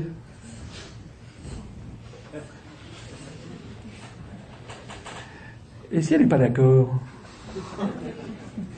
C'est peu probable. Bon, mais si elle n'était pas d'accord, c'est ça le problème. Sauf que là, il ne s'agit pas de se marier avec Beyoncé, il s'agit de se marier avec 27 Beyoncé. Et qu'il faudrait que les 27 dames en question, ça, ça, ça les unes les autres de ce mariage à 28. En pratique, l'article 48 du traité de l'Union européenne impose l'unanimité des 28 États membres pour changer les traités. J'ai montré dans une autre conférence qu'en termes de probabilité mathématique, c'est égal, pas à zéro, mais à euh, deux secondes tous les plusieurs trillions d'années. Bon, si on veut vraiment une réforme complète de l'Europe. Donc ça n'arrivera jamais. Voilà. C'est un peu comme un Rubik's Cube qui ne marcherait jamais parce qu'il y a toujours un État qui est contre. Voilà, c'est le système. Donc les questions de bon sens que les électeurs doivent se poser, c'est que si vous votez PS aux prochaines élections, est-ce que vous allez avoir un résultat différent de celui que vous avez obtenu en votant PS depuis des années? Au fond, vous savez bien que non. Vous savez bien que si vous élisez Valls à l'Élysée plutôt que François Hollande, ça va rien changer. Pareil si vous votez Juppé au lieu de Sarkozy. Pareil d'ailleurs si vous votez FN ou pour les prochaines élections. Vous savez bien que Mme Le Pen ne sera jamais élue. Le Front National, j'en profite au passage pour dire que il ne monte pas, contrairement à ce que les gens disent. Il monte en nombre de votants, il ne monte pas en nombre d'inscrits. Il est toujours en dessous de 15%. Ce qui se passe, c'est que les gens qui votaient traditionnellement pour le PS ou pour l'UNP vont de moins en moins voter parce qu'ils sont dégoûtés. Mais ce n'est pas pour autant qu'ils votent pour le FN. Si vous votez pour le Front de gauche aux prochaines élections, est-ce que vous aurez un résultat différent? Non, ça restera un parti tribunicien. Donc en fait, En fait, la question qui se pose, c'est ça, ça peut se résumer par euh, cette formule qui est attribuée à une activiste américaine, qui est toujours en vie, une féministe, qui s'appelle Rita Mae Brown, et qui avait cette formule extraordinaire. La folie consiste à faire encore et encore la même chose et, en entendre, et à en attendre des résultats différents. Si à chaque élection, tous les cinq ans, les Français se disent bon alors cette fois-ci, j'espère qu'ils ont compris, et hop, je vais voter pour celui que pour chasser les sortants, et voilà, vous aurez encore et encore et encore la même chose. C'est un système clos. Ça marche, hein. regardez aux États-Unis, ça fait des décennies que ça dure. Aux États-Unis, par exemple, tout le monde croit qu'actuellement l'élection présidentielle oppose Donald Trump à Hillary Clinton. C'est faux. À chaque élection présidentielle aux États-Unis, il y a une dizaine de candidats. Vous avez le candidat des écolos, le candidat du Parti communiste américain, mais jamais, il n'en est jamais question dans les médias. En fait, les électeurs français se plaignent de leurs dirigeants politiques et de leurs mensonges permanents. Mais les Français sont les premiers responsables de cette situation s'ils s'abstiennent ou s'ils votent encore et encore pour ceux qui les trompent. Plutôt que de se plaindre de s'abstenir ou de voter pour les mêmes, les électeurs doivent comprendre que les grands médias sont possédés par les mêmes intérêts économiques et géopolitiques et que ces grands médias ne leur présentent qu'une faible partie de l'offre politique. Donc les Français doivent se renseigner par eux-mêmes, notamment, et c'est la nouveauté du monde d'aujourd'hui, grâce à Internet et aux réseaux euh, sociaux. S'intéresser à la politique pour de bon, c'est d'abord refuser la présélection des partis de faux gouvernements ou de fausses oppositions sélectionnés par l'oligarchie qui tient les médias. À ce propos, je voudrais attirer votre attention sur le fait qu'on a appris en janvier 2016 les statistiques des matinales, c'est-à-dire les passages de 7h à 9h du matin sur les plus grands médias audiovisuels français. Tout au long de l'année, la tranche 7h-9h sur euh, RTL, RMC, Europe 1, France Inter, euh, France la première chaîne, la, deuxième, etc. Celui qui arrive en tête, toutes catégories confondues, c'est M. Florian Philippot, avec 65 matinales, c'est-à-dire une tous les cinq jours. Vous croyez vraiment qu'un parti d'opposition arriverait en tête Vous croyez vraiment que Charles de Gaulle était passé tous les cinq jours sur Radio Paris en 1941 Il y a un truc derrière. En numéro 2, c'est M. Dupont-Aignan, 49 passages. Un par semaine. Après, vous avez Bruno Leroux du PS, 47 passages, Jean-Marie Le Guen du PS, 42 passages, Jean-Christophe Cambadis, 41 passages, Pierre Laurent du PCF, 36 passages, Luc Châtel de l'UMP, 35 passages, etc., etc ont été comptés les invités du lundi au vendredi de France Info, Europe 1, RTL, France Inter, France Culture, Radio Classique, RFI, Télé, BFM TV, RMC, BFM Business, LCB, France 2 et Sud Radio entre le 1er janvier et le 31 décembre 2015. Au passage, je vais en profiter pour ici parler de M. Dupont-Aignan et des amateurs dans la salle. M. Dupont-Aignan a donc eu droit à 49 matinales sur les plus grandes chaînes de de radio en 2015 et moi j'ai eu droit à zéro. Aucune. Rien. Pas faute d'avoir demandé. Je rappelle que malgré cette surexposition médiatique, DLF a fait 3,82% aux élections européennes du 25 mai 2014 et 3,81% aux élections régionales du 6 décembre. Pendant le même temps, nous, alors qu'on est barré de tous les médias nationaux, nous on est passé de 0,41 à 0,9. C'est-à-dire qu'au prorata des voix obtenues au régional, on a quand même fait 190 000 électeurs, c'est quand même pas zéro. 0,9% des voix au niveau national pour quelqu'un et un parti qui est blacklisté de tous les grands médias nationaux. Normalement, avec 23,4% du nombre de voix de DLF, j'aurais dû avoir 23,4% du nombre de matinales de M. Dupont-Aignan, j'aurais dû être invité 12 émissions dans l'année, une par mois. On en a eu zéro. Ça vous met pas la puce à l'oreille? En réalité, il y avait un essayiste français brillant, que vous connaissez certainement au moins de nom, euh, qui s'appelait Alexis de Tocqueville. Alexis de Tocqueville est allé au début du XIXe siècle, vers 1830, il est allé aux États-Unis. Il faisait partie de l'aristocratie, c'est un aristocrate, mais c'était un aristocrate intelligent qui avait compris que le monde avait changé, qu'on euh, était entré dans un nouveau monde et qu'il allait falloir probablement donner euh, le droit de vote aux gens. Je rappelle que le droit de vote avait été imposé à Louis XVIII après 1814, lorsque les puissances européennes ont mis sur le trône les Bourbons en disant bon là cette fois-ci arrêtez de déconner, il faut quand même que vous fassiez un petit geste. Donc c'est la charte octroyée par Louis XVIII aux Français, et dans cette charte il y avait un droit de vote qui était un droit à un suffrage censitaire. Seuls les hommes avaient le droit de vote, les femmes, les jeunes n'avaient pas le droit de vote, Et par ailleurs, parmi les hommes, seuls ceux qui payaient, euh, qui avaient des revenus importants, l'équivalent peut-être de 100 000 euros euh, de nos jours par an, avaient le droit de vote. Donc ça faisait en gros 60 80 000 personnes qui avaient le droit de vote, mais qui pouvaient élire. C'était un début. Et l'aristocratie française voyait ça avec beaucoup, beaucoup d'anxiété, parce qu'ils se disaient, mais où va-t-on? Où va-t-on? D'autant plus qu'aux États-Unis d'Amérique, le suffrage universel avait été instauré uniquement pour les hommes blancs. Je rappelle, les femmes, les noirs, etc., n'avaient pas le droit de vote en 1830. Mais donc, euh, Alexis de Tocqueville va aux États-Unis, fait un, rapport sur le système carcéral aux États-Unis et il en profite pour s'intéresser au système politique. Et il a cette phrase qu'il faut bien méditer, parce qu'elle est quand même très intelligente, surtout qu'elle est écrite vers 1835. Il dit Je n'ai pas peur du suffrage universel, parce que les gens voteront comme on le leur dira. Mais rien n'a changé. Hein. Pourquoi est-ce que vous n'avez pas entendu parler de l'hypervasif Vous en avez entendu puisque vous êtes venu. Mais pourquoi il y a tant de gens autour de vous qui n'en ont pas entendu parler? Tout simplement parce que nous souffrons d'un blacklisting au niveau des médias nationaux. De telle sorte que lorsque nous faisons 0,9% des suffrages au niveau national, je vous accorde que ça n'est pas beaucoup, mais si on rapporte ça par rapport au nombre de Français qui nous connaissent, c'est-à-dire peut-être 2%, c'est énorme. Ça veut dire que le taux d'approbation des gens qui nous connaissent est énorme comme d'habitude, ils voteront pour le candidat que nous avons choisi. Le droit de vote leur donne juste l'illusion d'être en démocratie. Hein. Ici, je rappelle également, si ça vous intéresse, parce que là, on est au cœur du problème politique. Ça, c'était les, informations du CSA, telles que diffusées par le journal Le Monde le 13 février 2012, qui montraient qu'au mois de janvier 2012, pendant la campagne présidentielle, au moment où se cristallise l'opinion publique, vous aviez eu tout simplement M. Hollande qui avait bénéficié de 62 heures de passage média, et encore, ça ne compte pas les, les propos rapportés des journalistes sur M. Hollande. Il ne s'agit que des propos de François Hollande. Ensuite, vous avez M. Sarkozy qui avait fait un peu moins de 58 heures. Rien que ça est déjà étonnant. Comment se fait-il que le président de la République en exercice avait droit à moins d'heures sur tous les grands médias que son compétiteur? Comme si en réalité il avait déjà été décidé quelque part que M. Sarkozy devait dégager pour céder la place à son successeur.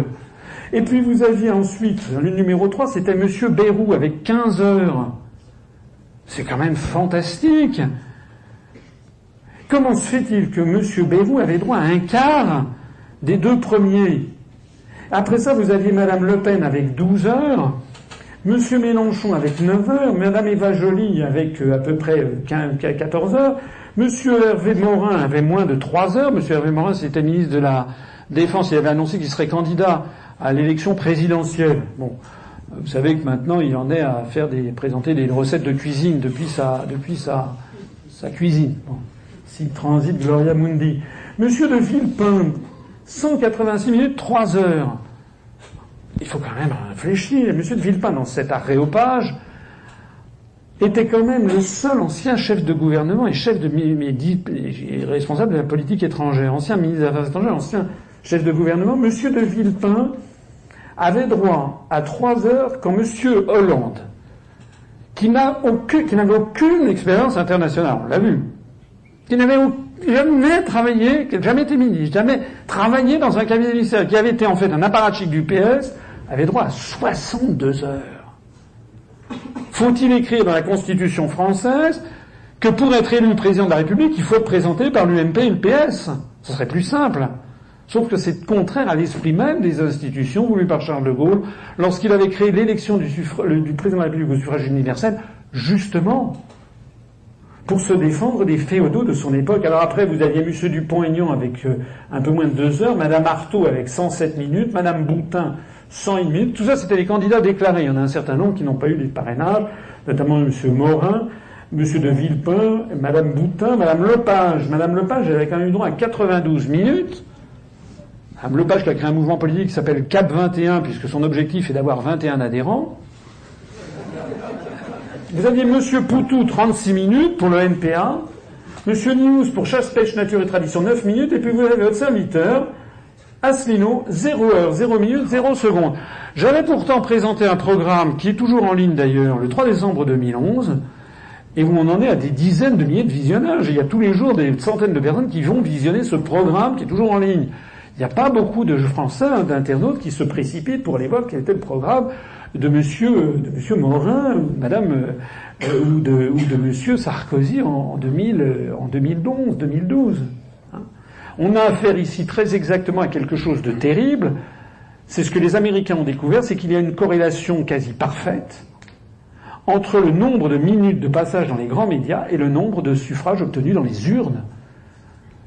Si vous aviez le total final pour l'élection de 2012, vous apercevriez qu'en fait, en février et mars, M. Bayrou a été maltraité, il a rétrogradé derrière Mélenchon, et que Mme Le Pen et M. Mélenchon sont passés devant lui, et à ce moment-là, vous aurez exactement le final, tous les uns après les autres, tels qu'ils sont sortis des urnes. Donc, nous avons affaire à quelque chose de terrible, c'est qu'il s'agit d'une manipulation des suffrages des Français. Alors il y a quand même un truc tout à fait nouveau et qui donne de l'espoir pour la suite, c'est que désormais de plus en plus de Français se tournent vers les réseaux sociaux et vers les, euh, et vers les, les, les, euh, les, sites internet. Je reviens aux statistiques des matinales sur les grands médias audiovisuels français. Avec 11,7% des électeurs inscrits aux élections régionales du 6 décembre dernier, le PS a obtenu 37,2% des matinales. Avec 13,6% des électeurs inscrits, LR plus UDI ont obtenu 36,5% des matinales. Avec 3,3% des électeurs inscrits, ELV a obtenu 6,7% des matinales. Donc ça veut dire qu'avec 28,6% des électeurs inscrits, PS plus ELV plus LR plus UDI ont obtenu 80,4% des matinales en 2015. Voilà la situation de la prétendue démocratie française. Voilà. Alors je m'arrête peut-être ici. Peut-être un point quand même sur l'UPR, je ne sais pas si c'est d'actualité.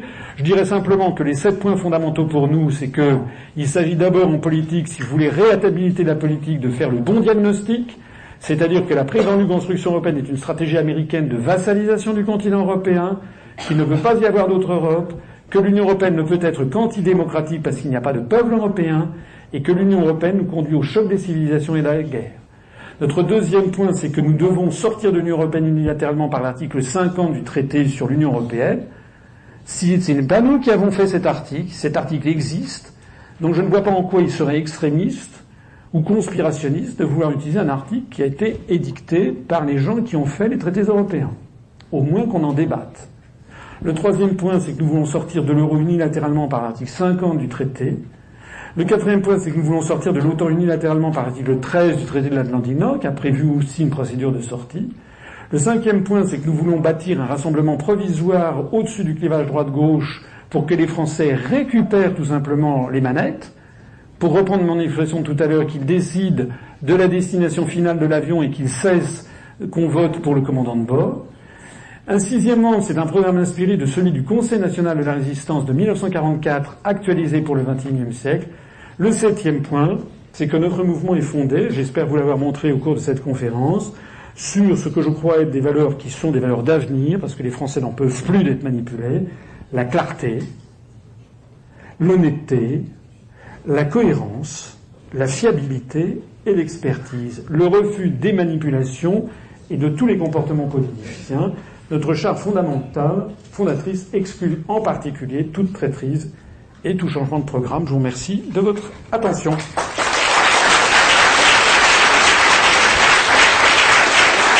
Merci, Donc maintenant, si vous voulez bien, on va donner, une séance de questions-réponses avec la salle. Alors, il va falloir qu'on se partage un micro parce qu'on en a que deux malheureusement. Voilà, et si vous permettez, je vais vous poser la première question. Vous l'avez dit tout à l'heure, vous nous remercier d'ailleurs, vous remercier à l'association de vous avoir invité, d'avoir participé au processus démocratique, au vrai processus démocratique. Donc à mon tour, je vais vous poser une question et j'en appelle à votre euh, bienveillance, euh, car j'ai exercé démocratiquement mon droit de vous contredire. Vous parliez euh, de l'Union européenne, en avez fait votre axe majeur.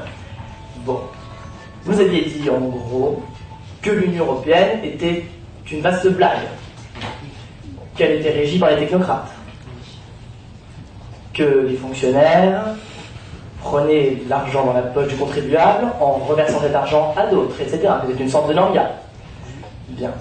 Vous avez parlé de la CJE, de la Cour de justice de l'Union européenne, en disant que toutes ces institutions ne servaient à rien, sauf à oppresser les nations. C'est ce que vous nous avez dit. Je ne l'ai pas dit en ces termes, mais je vais revenir. Je vous laisse parler. Merci. Vous avez dit aussi que le fait que l'Union européenne avait apporté paix et coopération dans l'Union européenne était faux, puisque c'était en soi une lutte entre OTAN et pas que Varsovie. Euh, seulement, évidemment, vous l'avez dit aussi, si jamais il y avait un conflit à l'époque entre l'OTAN et les forces du pacte de Varsovie, on aurait eu une guerre nucléaire, ça aurait été terrible, la fin du monde, etc. Mais une fois que la lutte entre les deux blocs s'est terminée, n'avons-nous pas tous joui d'une paix, en tout cas d'une paix au sens physique du terme, je ne parle pas de la paix économique, il y a une guerre économique c'est sûr, mais on a arrêté les pertes. On a eu trois conflits avec l'Allemagne entre 1870 et 1945. On n'en a pas eu un seul depuis l'avènement de l'Union européenne. Ensuite, je vous laisserai partie de ma question. Vous critiquez la politique spectacle. Enfin, tout le dossier, monsieur. Vous nous parlez quand même des squatteurs de matinale. Vous nous parlez de Sarko au Conseil européen de 2008 qui essaye de vendre des tapis à son voisin. Vous nous parlez de Corinne Lepage qui a 21, qui essaye d'avoir 21 adhérents. Où est la logique? Donc, faire un bon mot dans une conférence, c'est pas la même chose que faire de la politique spectacle. Euh, c'est pas parce que j'ai fait un bon mot ou un mauvais mot, ça dépend. Pour faire d'un seul coup sourire, d'ailleurs ça marche, puisque les gens ont souri pour les réveiller un petit peu, euh, c'est pas pour autant que vous pouvez considérer comme de la politique spectacle tout ce que j'ai dit. Non. Politique spectacle, ça serait de vous parler, ça serait de faire comme les autres. Bon, euh, moi je ne parle que de les choses que je dis. Enfin, il me semble que ce sont des choses qui sont quand même très approfondies. Bon, euh, je reviens à ce que vous avez, vous avez fait une présentation quand même un petit peu, si vous me le permettez, un petit peu polémique de mes propos. Je n'ai pas dit exactement que les, euh, par les fonctionnaires se détournaient de l'argent, s'en mettaient plein les poches, etc. Ça, c'est une vision euh, polémique. J'ai essayé de résumer comment fonctionne la construction européenne. Je ne vais pas dire non plus que tout ce que fait la construction européenne est à jeter au chien est très mauvais. Vous savez, dans tous les, dans tous les, dans toutes choses, moi j'ai un côté un peu chinois dans toute chose, il y a du bon et du mal. Il y a du yin et du yang. Voilà. Même dans, ce qu'a fait François Hollande, il y a de temps en temps une lueur, un truc qui est pas, pas si mal. Bon, donc euh, euh, il faut être, faut être raisonnable. Ce que nous nous disons, c'est que le bilan global de la construction européenne est extrêmement négatif. Vous me parlez des conflits, euh, des conflits, des conflits militaires. C'est l'ultima ratio que l'on nous envoie toujours dans les gencives en disant l'Europe c'est la paix. Je vous ai montré, moi, que l'Europe est en train de nous emmener vers la guerre. Je ne le voulais pas montrer peut-être suffisamment parce que j'ai pas le temps. J'ai essayé de faire quelque chose de court pour répondre à vos questions. Je dis que euh, et c'est vrai, objectivement, c'est exact, qu'il n'y a pas eu de conflit militaire, militaire entre la France et l'Allemagne depuis 1945. Ça, c'était vrai. Ça, c'est tout à fait exact. Mais est-ce que cela d'abord découle de l'Europe Et est-ce que cela aurait été autrement s'il n'y avait pas eu l'Europe? Je vous explique, moi, qu'il y a, depuis 1945, l'équilibre de la terreur entre le pacte de Varsovie et l'OTAN, d'une part. Je vous explique d'autre part, enfin je ne vous l'ai pas dit mais j'y reviens, c'est que pour les polémologues, c'est-à-dire les spécialistes de la guerre, il faut voir où on va. Et quelle est la situation des forces? En règle générale, on estime que les guerres euh, explosent entre des zones en déclin démographique et riches par rapport à des zones en forte croissance démographique et pauvres. Actuellement, s'il y a un risque de conflit général dans le monde, ce n'est pas entre la France vieillissante et l'Allemagne ultra vieillissante. Je rappelle qu'il y a des changements absolument majeurs qui sont actuellement en cours. Si au train où vont les choses, à moins que l'affaire des migrants modifie la donne en, Allemagne. Euh, c'est d'ailleurs peut-être une des arrière-pensées de Madame Merkel et d'un certain nombre de dirigeants économiques allemands, mais au train où vont les choses, la France dépassera, la population française dépassera la population allemande en 2030, et actuellement, il va bientôt y avoir plus de 40% des Allemands qui ont plus de 60 ans. Les, spécialistes savent que les conflits ne naissent pas avec des peuples en très fort déclin démographique, comme c'est le cas de l'Allemagne ou c'est le cas de l'Italie. En revanche, il y a des risques de conflits majeurs avec des zones euh, en forte croissance démographique et pauvres, notamment les pays du sud de la Méditerranée ou bien les pays euh, du Moyen-Orient. C'est la raison pour laquelle, de façon cohérente avec mon propos, nous, nous souhaitons faire la, la paix, nous souhaitons la paix du monde. Or, j'observe qu'actuellement, on est en train de s'orienter vers la guerre. Pourquoi est-ce qu'il y a eu la guerre de 1914 Est-ce que vous vous êtes posé la question de savoir pourquoi Il y a eu la guerre de 1914 parce qu'il y avait eu, d'une part, des empires centraux qui étaient l'empire wilhelminien, empire qui était apparu en 1871 après la bataille de Sadova de 1866, puis la bataille de Sedan de 1870, avec l'unification allemande sous la houlette de la Prusse et de Bismarck, et puis l'empire austro-hongrois. Ces deux, ces empires centraux étaient considérés comme les menaces.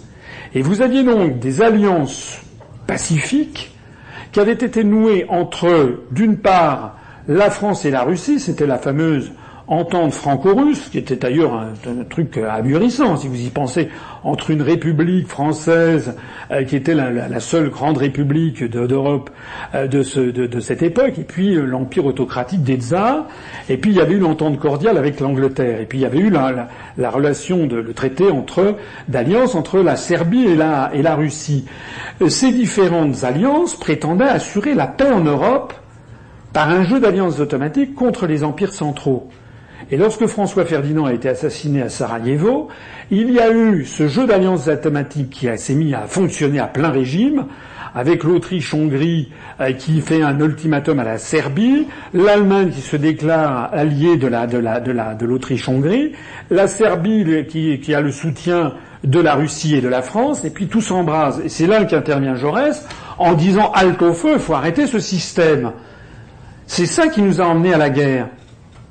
Si vous y réfléchissez maintenant, comme le dit, vous savez, il y, a un, dicton que je vous invite à méditer. Il y a un dicton qui dit l'histoire ne se répète jamais, elle bégaye tout le temps. Oui, il n'y a pas tellement, il y a moins de menaces de guerre franco-allemande maintenant du fait de l'effondrement de la démographie. Mais en revanche, il y a des menaces de guerre avec le monde russe et avec le monde du Moyen-Orient. Or, actuellement, si vous pensez à la guerre de 14, si vous avez, si vous avez cet effort d'imagination que désormais l'OTAN est un système d'alliance pacifique qui, prétend assurer la paix contre la menace qui serait celle des nouveaux empires centraux d'aujourd'hui que sont le monde arabo-musulman et la Russie, vous avez tout compris. La France, elle est en train d'être entraînée contre son gré dans un risque de guerre planétaire, d'une part vis-à-vis du monde arabo-musulman, d'autre part vis-à-vis du monde russe. Hein. C'est la raison pour laquelle, effectivement, je vous accorde qu'il n'y a pas de guerre en ce moment avec l'Allemagne, mais jamais la planète, depuis très longtemps, n'a été aussi près d'une guerre planétaire depuis au moins 20 ans, à mon avis. Merci. C'est la parole. Euh, commencer, euh, Bonsoir, monsieur. Merci. Euh, alors j'aimerais euh, juste euh, discuter avec une chose. Vous que dans les guignols de l'info, on ne voyait pas justement des entreprises comme Goldman Sachs, Morgan et compagnie. Alors c'est vrai il faut à la fois à mon avis. Alors d'abord les guignols de l'info, ils nous montrent ce qu'on voit principalement certaines politiques. Deuxièmement, ces entreprises dont vous considérez la contrôle le monde, les auteurs des guignols ne sont pas des ils le savent et il le montre via un personnage fictif et euh, moral qui s'appelle la World Company, qui dénonce justement ces entreprises mondialisées. Et je vous invite à revoir euh, ces épisodes des Guignols, ça va voir très drôle, où on voit justement ces euh, traders manipuler des cours pour appauvrir les gens et toutes autres, toutes autres choses. Et deuxième question, c'est une conférence très intéressante, mais je n'ai toujours pas compris à quoi sert la politique. Alors, bah, sur la première action, je, vous donne acte qu'effectivement, il y a peut-être un personnage qui s'appelle World, World Machin, mais c'est un personnage qui n'est pas nommé, qui n'est pas, on n'en rit pas personnellement, il n'est il il pas incarné dans une personnalité en particulier. Je ne crois pas avoir vu, mais c'est vrai que je, regarde très très peu la télévision, je ne crois pas avoir vu Monsieur Bernard Arnault, François Pinault sous les traits ridicules comme ceux qui sont montrés. Sur le deuxième point, je, ben, qu'est-ce que vous voulez que je vous dise? Je, n'ai pas. C'est vrai que j'avais un temps imparti qui m'était qui était limité. Euh, c'est un peu dommage quand même que vous n'ayez pas mesuré à quoi sert la politique. C'est la politique, c'est comme je le disais en préambule, c'est c'est ce qui nous dirige tous. En sortant de la faculté où vous êtes étudiant, quand vous allez constater que vous aurez les pires difficultés à trouver un contrat à durée indéterminée, euh, là vous allez peut-être vous dire que finalement la politique ça sert à quelque chose. Euh, lorsque vous êtes en train de constater le monde que l'on est en train d'imposer au peuple français qui n'en veut pas, pas seulement le peuple français d'ailleurs, mais qui est un monde de précarisation générale, euh, de, de, marchandisation générale, euh, moi je suis de ceux qui pensent, je ne pense pas être le seul, que la vie euh, le monde des affaires, moi je ne suis pas, je, je n'ai jamais été communiste. Je ne suis pas un collectiviste, je, suis pas, je ne crois pas être un rêveur utopique. Mais pour autant, je ne pense pas non plus que l'alpha et l'oméga de la vie sur Terre, ce soit de faire du profit pour une bonne entreprise. Je ne le pense pas. Je pense qu'il y a quand même d'autres choses sur Terre, comme disait, excusez-moi de citer, je ne veux, veux, pas jouer les prêtres en chair, mais c'est dans les évangiles le Christ qui dit l'homme ne se nourrit pas que de pain.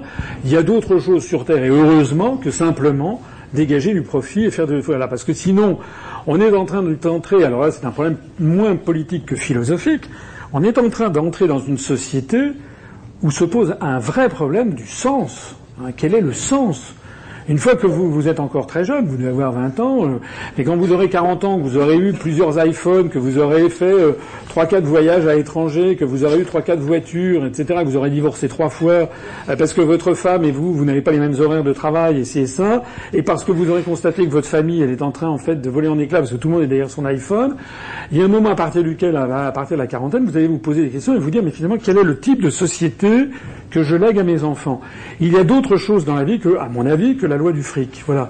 Or, me semble-t-il, la France a une autre voie à porter dans l'univers que celle de, la marchandisation de type anglo-saxonne. Nous sommes un autre Occident, nous avons d'autres valeurs euh, qui font notre génie national, qui font aussi peut-être le côté irritant pour certains. On n'a pas que des qualités, on a aussi des défauts sérieux que je ne vais pas m'amuser à lister ici. Mais donc, ce qui me paraît nécessaire, c'est qu'il y a aussi, me semble-t-il, on doit se battre pour le bonheur, euh, le fait d'avoir du temps libre, le fait de pouvoir euh, préserver un certain nombre, euh, une certaine identité, une certaine vision du monde. Euh, par exemple, on, je de pas parler, mais la politique agricole et la, la réforme du TAFTA, là, qui va mettre, vous savez qu'il y a 60 000 exploitations agricoles qui risquent de mettre la clé sous la porte demain. Pas pour rien que François Hollande et que, et que Manuel Valls se sont fait, comme on dit gentiment, chahuter, en fait, se sont fait insulter au, au dernier salon de l'agriculture. Il y avait 3 millions 200 000 agriculteurs en France. En 1962, on est tombé à moins de 400 000.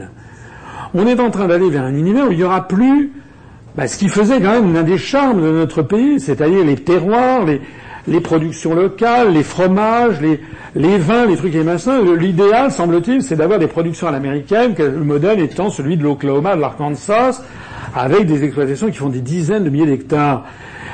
Est-ce qu'on a le droit d'être contre? Est-ce qu'on a le droit de dire non, le monde, ce n'est pas uniquement que de se ramasser du McDonald's toute la journée? C'est là un vrai, vrai sujet qui est un sujet, je crois, de nature éminemment politique et qu'il est important d'avoir à l'esprit. Maintenant. Oui, monsieur. Ouais. On va peut-être passer le micro, on va passer le micro à lui.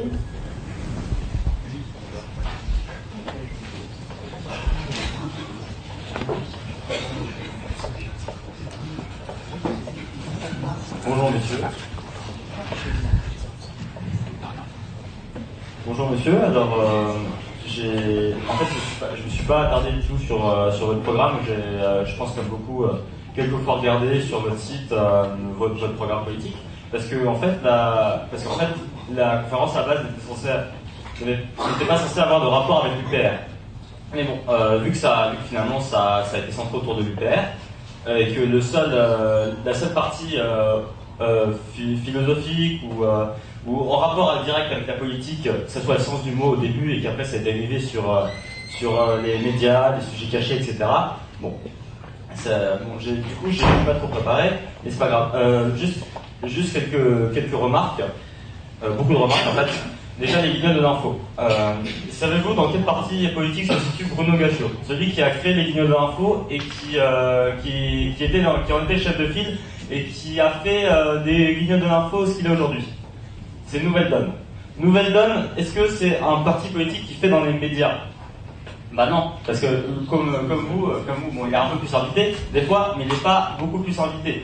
Nouvelle Donne s'attaque frontalement à la finance. c'est son droit. Et du coup, du coup, je comprends pas trop qu'on puisse critiquer l'action des guignols comme quoi, comme quoi les guignols ne parlent pas de Goldman Sachs.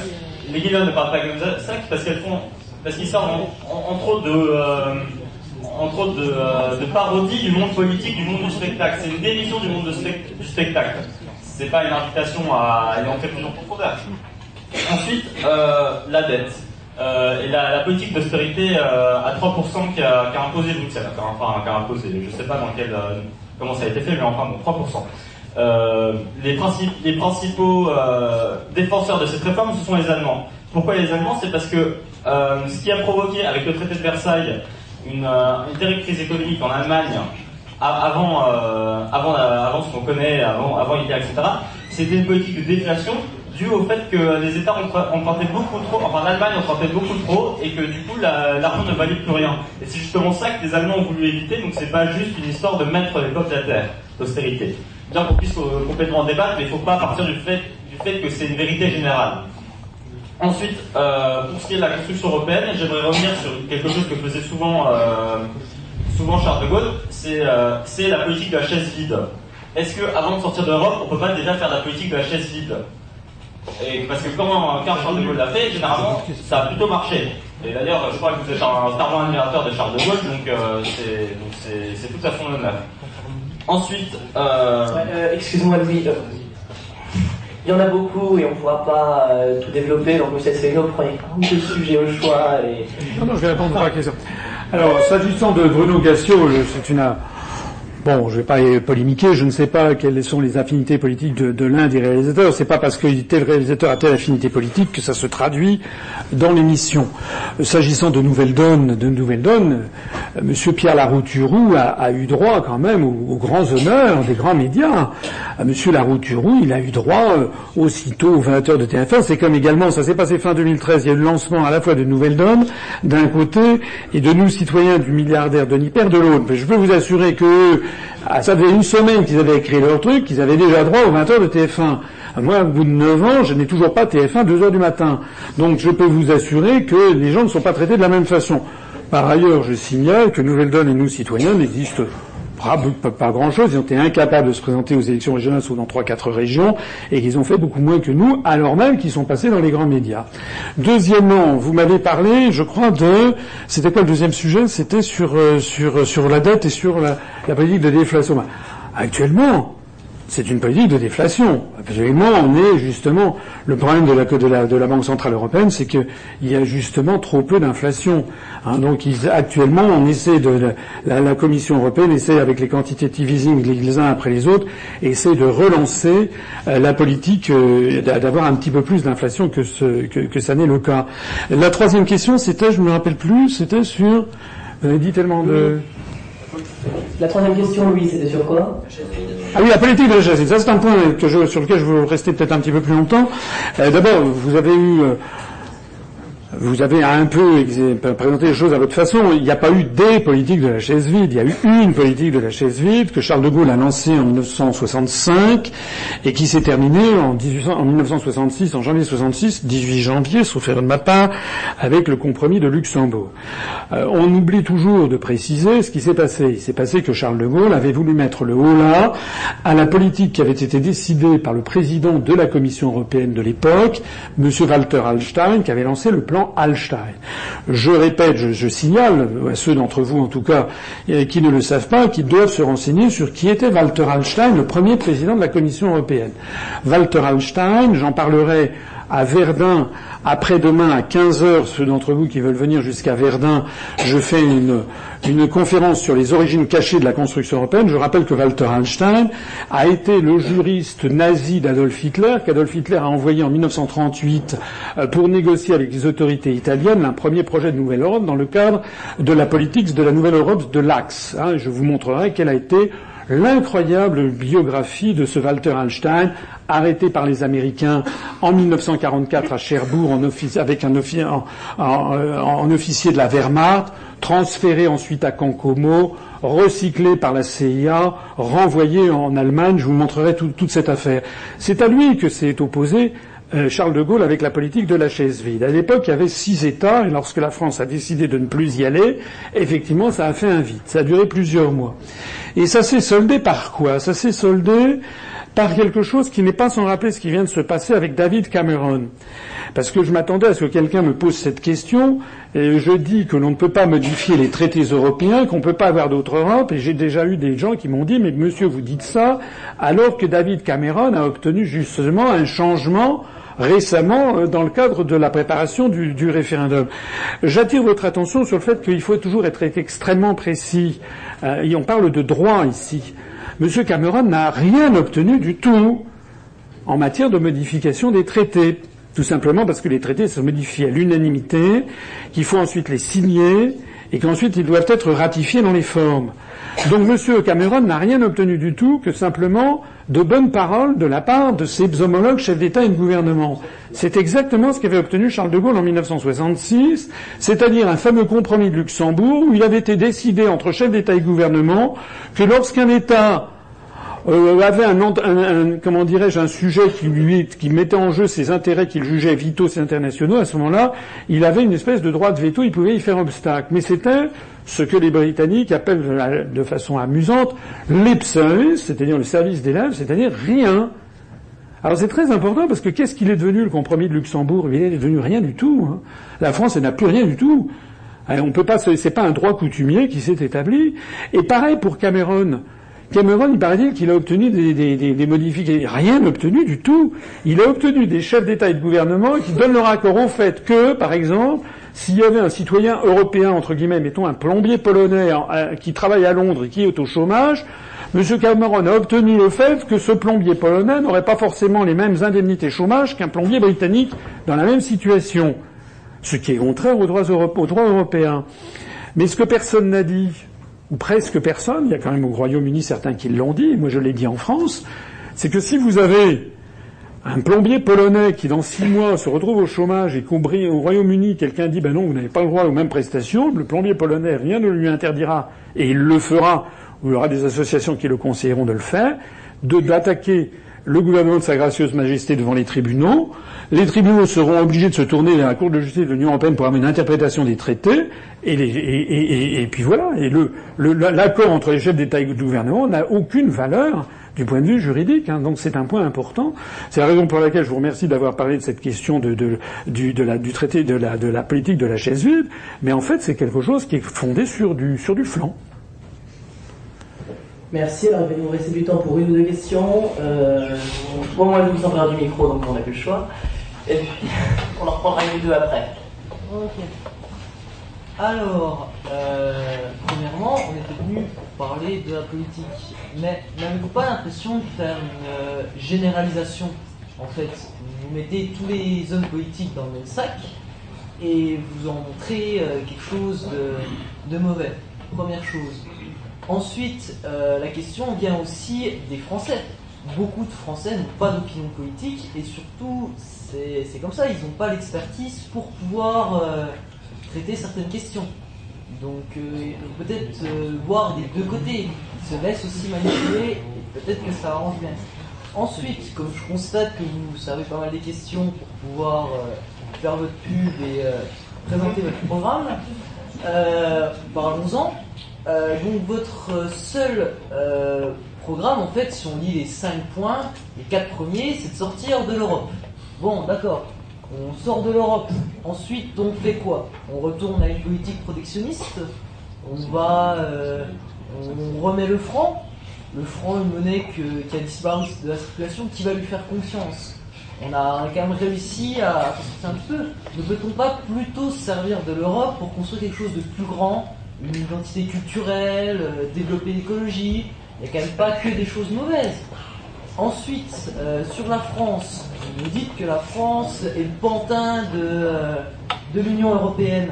Mais vous déniez la, force de la France. Et la France et l'Allemagne qui ont fondé l'Europe. Là, vous dites, qu'on est juste des pantins, mais la France a quand même son mot à dire. C'est quand même une force. Elle n'est pas, elle n'est pas non plus au niveau de la vie qui vient d'arriver. Ouais, excuse-moi, ça fait vraiment beaucoup, faut que ce très bref là, on n'a plus le temps. Alors, il y a un, il peu, un préalable, c'est que moi, je, je serais tout à fait euh, d'accord pour avoir un débat approfondi, mais chacune de ces questions nécessiterait d'avoir un débat d'une heure ou deux. Bon. Le problème, c'est qu'on est toujours extrêmement contraint par le temps. Voilà. J'ai fait quelque chose qui était assez synthétique. Tout à l'heure, on m'a fait un procès que je trouvais un peu injuste en disant que je n'ai pas parlé politique. Si, j'ai parlé que de politique, justement. Euh, et, j'ai montré en quoi, justement, il y avait un problème. Alors, je reprends vos questions, monsieur, les unes après les autres, du moins telles que je me le rappelle.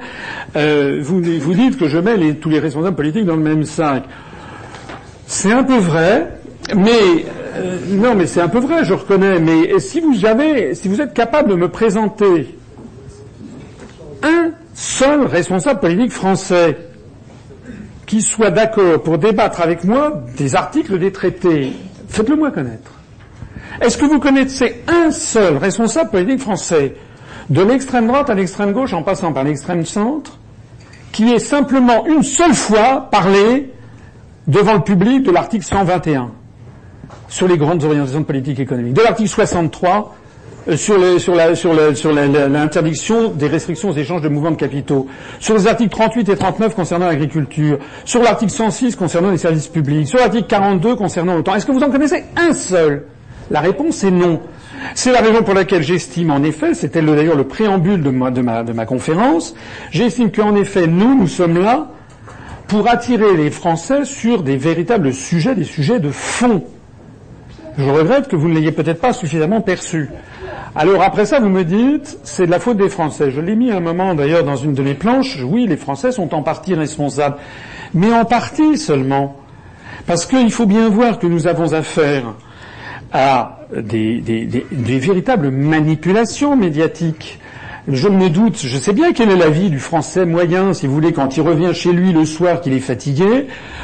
La tentation naturelle, c'est de mettre la télé, de chercher un truc qui le distrait. Il n'y a pas d'information, c'est de l'entertainment, c'est un truc à l'américaine.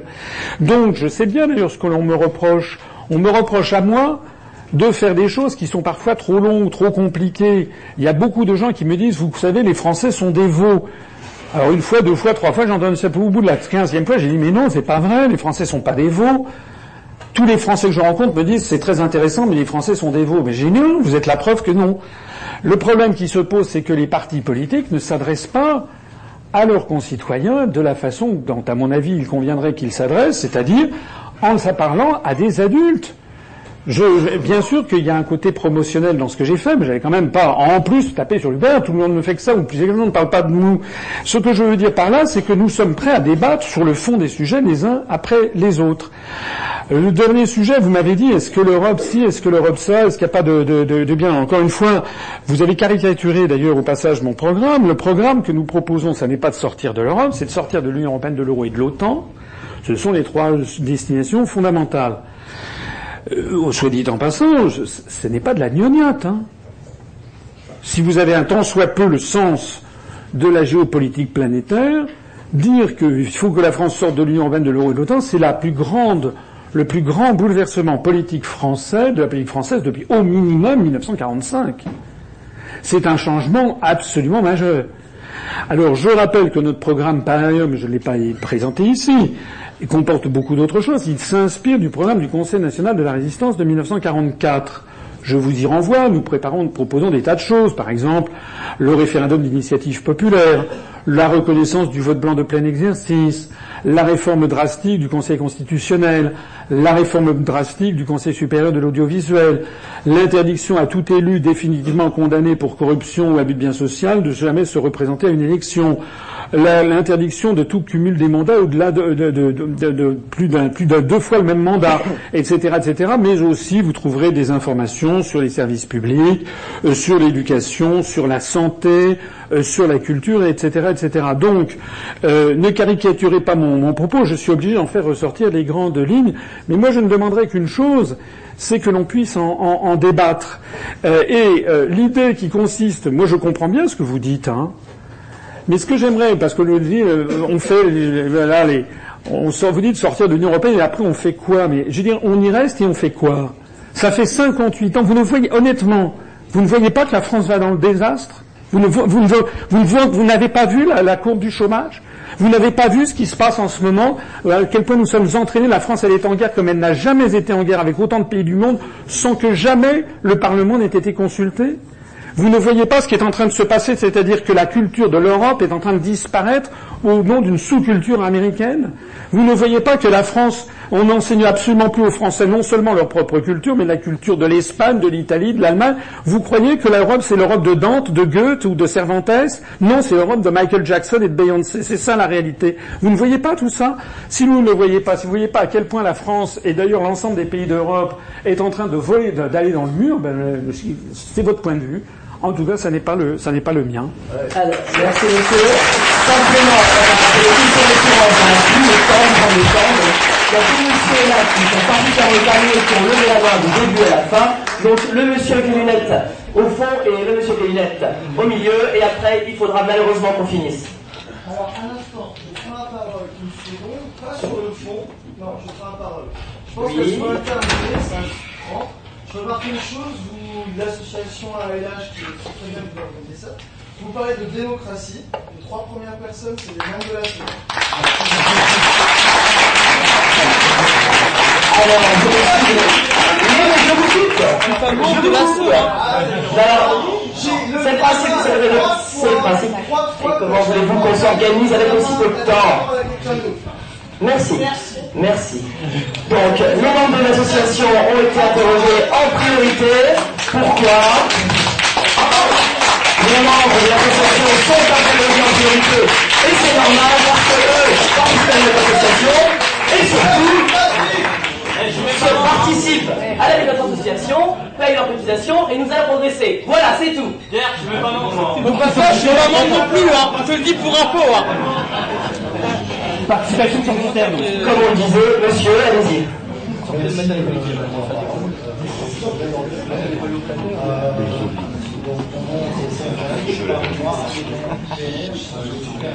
Excusez-moi, monsieur, vous pouvez parler plus fort On vous entend pas. Monsieur Affilou, vous entend pas.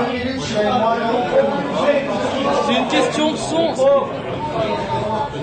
Donc, euh, voilà, je suis adhérent UPR, euh, je suis père de famille, euh, je suis dans le commerce pour une société allemande. J'appartiens à aucun mouvement sectaire ou politique autre que l'UPR. Je viens de préciser, hein, voilà, c'est important quand même.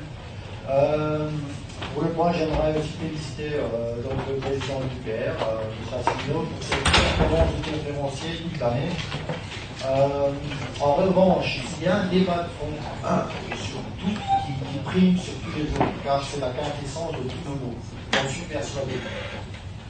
Je l'ai expérimenté moi-même et ai pu constater les changements essentiels de ce thème qui va L'alimentation est la chose la plus essentielle que l'humain doit comprendre pour vivre en harmonie avec son environnement.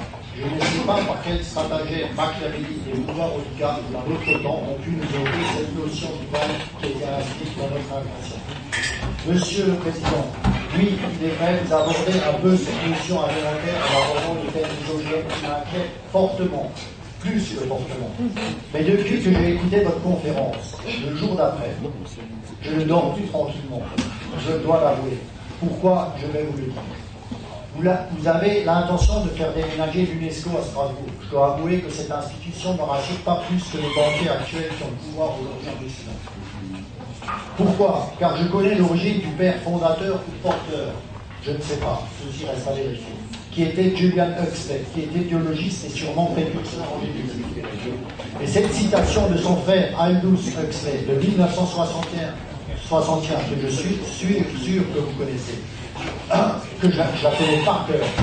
Il y aura, je vais, je vais la dire, il y aura, c'est très important, il y aura dès la prochaine génération une méthode pharmaceutique pour faire aider aux gens leur propre servitude et créer une dictature sans larmes, pour ainsi dire, en réalisant des camps de concentration sans douleur pour des sociétés entières, de sorte que les gens se verront privés de leur liberté, mais en ressentiront plutôt du plaisir.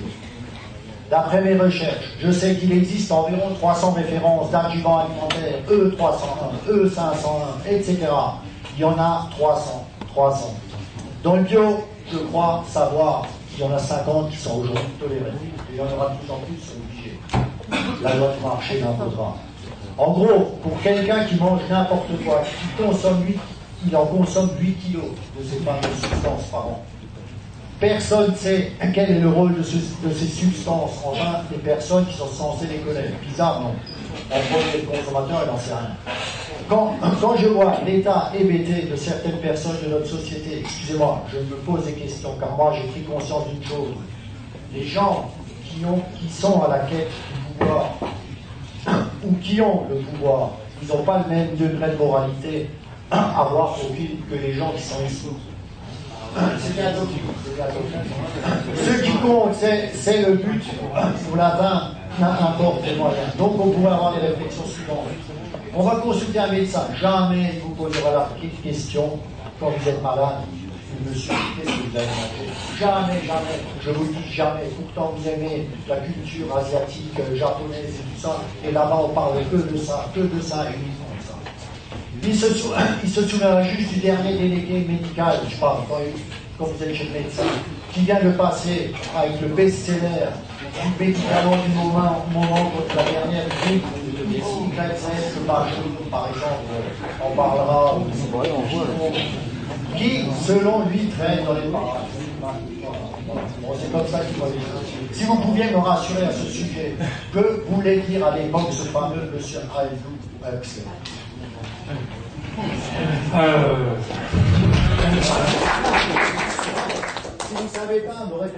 Non, non, je connais Aldous Huxley, voilà. Euh, euh, si vous voulez, on revient un peu au thème général, c'est qu'est-ce que c'est que la, politique. Moi, je crois qu'il y a un point, je n'ai peut-être pas suffisamment insisté, j'ai même pas insisté assez d'ailleurs, c'est que d'abord et avant tout, c'est dégager une hiérarchie de priorités.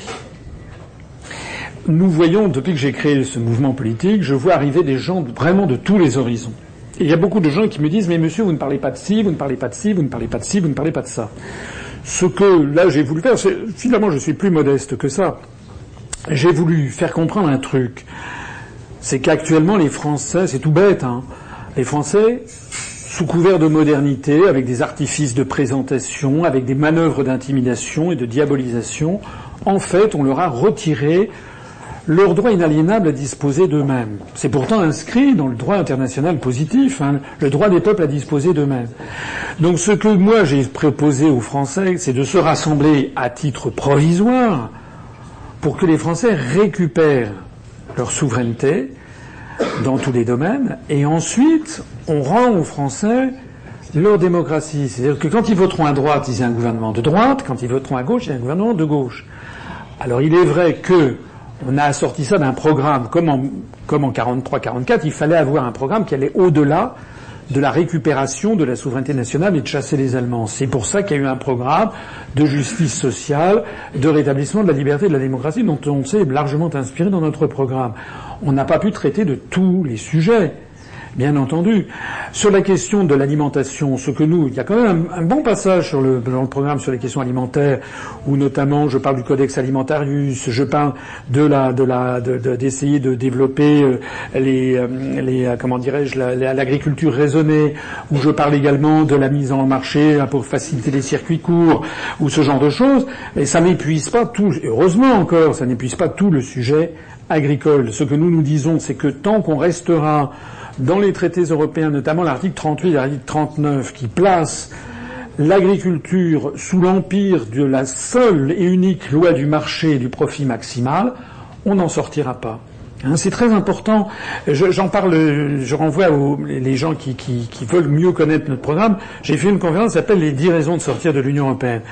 On aurait pu avoir, par exemple, des traités européens qui auraient dit que l'objectif de la politique agricole commune, par exemple, aurait été d'améliorer la qualité euh, sanitaire et gustative des aliments. Mais c'est pas ça qui est marqué. On aurait pu avoir un traité qui prévoit que la politique agricole commune a pour objectif le maintien en zone rurale d'un pourcentage incompressible de la population pour euh, un équilibre des territoires et des terroirs. C'est pas ça qui a été mentionné. La seule chose qui est mentionnée, c'est pour l'article 38 et l'article 39, c'est l'optimisation des facteurs de production, la compétitivité des productions. C'est de ça qu'il s'agit. C'est-à-dire que les personnes qui ont tenu la main de la rédaction de ces traités européens sont encore une fois et avant tout des apôtres de la loi du marché.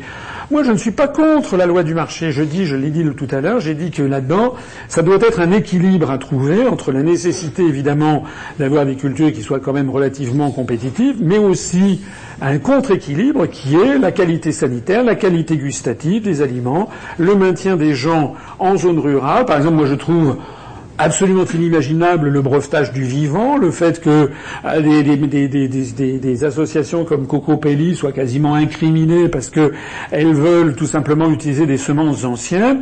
Là, je trouve que ça veut dire que notre planète va, tourne, pas rond. Il n'est pas normal que euh, le, métier d'agriculteur, qui est sans doute l'un des plus beaux métiers du monde, soit désormais devenu un métier de, fonctionnaire ou d'agent de société multinationale. Donc ça, je vous rejoins là-dessus.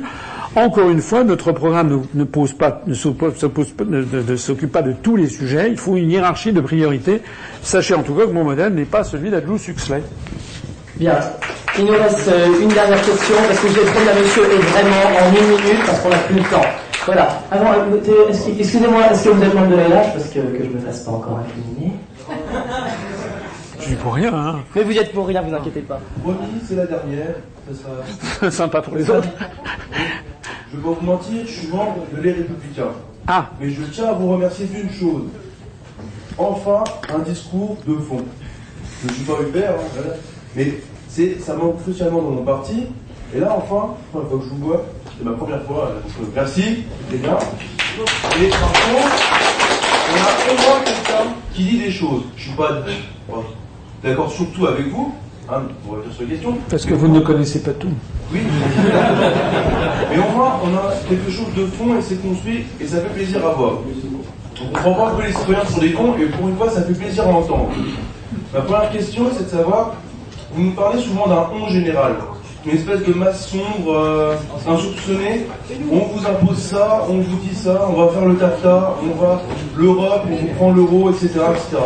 Donnez-moi des noms, parce que c'est intéressant ça fait un peu théorie du complot comme ça, mais c'est intéressant. Donnez-moi des noms. Qui fait ça? Parce que c'est simple de dire un nom général comme ça, mais donnez-moi un nom. Parce que je suis d'accord, je suis d'accord pour vous croire, mais il faut que vous me donniez tout. Parce que franchement, un nom général.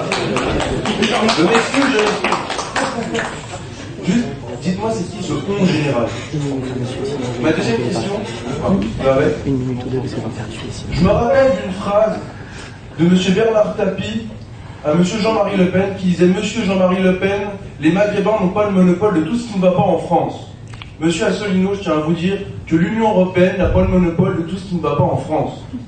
Quand vous avez montré votre courbe avec le, nombre de pauvres en France qui descend au fur et à mesure et dès qu'on passe à 80, 2002, ça remonte. D'accord Je suis d'accord, c'est vrai, c'est des chiffres, c'est comme ça. Mais moi, je me rappelle de François Mitterrand qui disait Je ne serai pas le président de 1 million de chômeurs, je ne serai pas le président d'un million de chômeurs, et il a été président de 3 millions de chômeurs. Sur la même période, quand vous dites que le nombre de pauvres descend en France, sur la même période, le chômage explose. Et ça, le chômage, il explose, les, la délocalisation explose, la perte de compétitivité explose. Et ça, à grand coup de déficit. Ça, vous n'en parlez pas. Et ça, c'est pas l'Europe. Ça, c'est la France. Votre programme, il est basé surtout sur l'Europe. Aller vers euh, combattre l'Europe. C'est tout à votre honneur, c'est une idéologie, c'est très bien. Mais est-ce que vous ne pensez pas aussi qu'en France, il y a des choses à faire et que tous les mots qui sont en France, ce n'est pas seulement le monopole de l'Europe, mais aussi un peu le monopole, c'est aussi la faute des Français et de nos gouvernements, pas seulement la faute de, de l'Europe. Je vous remercie, c'était très intéressant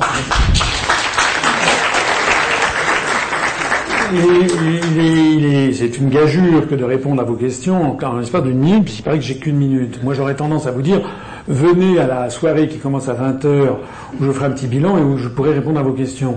Si vous n'avez pas le temps de venir, je vais quand même répondre de deux, trois choses. Je n'ai, je n'ai pas dit, ne me faites pas dire ce que je n'ai pas dit, je n'ai pas dit que tout en France était de la faute de l'Union Européenne, de l'euro et de l'OTAN. Bon, de la même façon que, comme disait De Gaulle, les problèmes on vit avec tous les problèmes de la France en 1941 n'étaient pas dus à l'occupation allemande. C'est vrai. Il n'en demeure pas moins, je reviens sur l'idée, il y a une hiérarchie de priorités. Bien sûr que les Français doivent faire des efforts, ça c'est exact. Ils en ont fait beaucoup. Mais il y a une chose qu'il faut savoir, c'est que dans l'histoire des hommes, des peuples et des nations, et dans l'histoire de l'économie mondiale, Je vous mets au défi de trouver un peuple qui a opéré un redressement national sans que ce redressement ne soit d'abord et avant tout fondé sur une chose absolument fondamentale, l'amour de la patrie. Ça n'existe pas. Regardez ce qui se passe dans le monde, regardez ce qui était devenu la Russie après Boris Eltsine. Regardez ce qui est en train de faire Vladimir Poutine, qui, présente des inconvénients, mais il se trouve, ça je pourrais vous en parler longuement parce que je suis allé en, en URSS et je suis allé en Russie. La Russie est un pays qui est en pleine renaissance, pareil pour la Chine. Et d'abord et avant tout, c'est fondé sur l'amour de la patrie. Les Français sont des gens qui sont capables du meilleur comme du pire, comme un certain nombre de peuples, mais du meilleur aussi. Mais qui est à la tête de la France? Hein. qui leur donne envie de se dépasser Qui leur donne envie de croire en l'avenir Qui leur donne l'espoir que l'avenir va être meilleur Ça n'est pas en culpabilisant constamment les Français, en leur disant qu'ils sont des nuls, des nuls, qu'on y arrivera. Et il y a un dernier point que je voudrais dire quand même, parce que ça j'y tiens beaucoup, j'ai pas eu l'occasion de le dire, c'est que les autres pays du monde, et notamment ceux qui réussissent, ne sont pas du tout dans la même situation dans laquelle on nous a placés nous. Par exemple, l'article 63 sur les délocalisations, l'interdiction du contrôle des mouvements de capitaux, c'est seulement les pays occidentaux, les États-Unis et les pays de l'Union européenne qui, et puis le Japon qui, subissent ce truc-là. C'est-à-dire que les pays qui réussissent, la Thaïlande, le Vietnam, la Chine, ils n'ont jamais accepté ça. L'Émirat du Qatar non plus. En d'autres termes, lorsqu'un Chinois veut racheter le château de Gevrey-Chambertin, comme il l'a fait, parce qu'il a fait fortune à Macao dans les casinos, on ne peut pas s'y opposer. Lorsque l'émir du Qatar rachète l'hôtel Georges V, on ne peut pas s'y opposer s'il met le maximum d'argent et qu'il n'y a personne pour le contredire. Mais si l'inverse est vrai, si l'inverse Mais le haut, ce sont les traités européens. Les traités européens... Il y a des gens, il y a des gens qui décident. Oui. C'est qui eh ben vous, ce sont les gens qui ont négocié ces traités, ce sont les forces qui s'exercent derrière, ce sont les lobbies qui s'exercent à Bruxelles. Allez voir un, truc qui, redresse tous les think tanks, le Center for European Reform, les gens style Monsieur Attali, style euh, euh, Notre Europe de Jacques Delors, c'est ça, c'est toute une nébuleuse de gens, de forces qui s'exercent, dont les peuples sont complètement tenus à l'écart. Mais je termine mon propos. Si demain vous gagnez au loto le grand, le, 100 millions d'euros au loto, ce que je vous souhaite, mais si vous voulez demain acheter un truc au Qatar, ou si vous voulez acheter le jardin du thé du Puy du Dragon, la Nangjing Cha qui se trouve à Hangzhou par, par de Shanghai, eh ben je vous pourrais vous lever de bonheur parce que les Chinois vous diront mayo, c'est-à-dire non. C'est-à-dire qu'ils euh, n'ont pas accepté ce que nous, on nous a forcé d'accepter. Renseignez-vous sur la théorie, sur l'ouverture asymétrique de, Joseph Stiglitz, qui lui a valu le prix Nobel d'économie. Les pays occidentaux, nous ne sommes pas tous égaux face à la mondialisation. Les pays qui réussissent n'ont pas accepté ce que nous, on nous a obligés d'accepter, c'est-à-dire la libre circulation des mouvements de capitaux. Merci, monsieur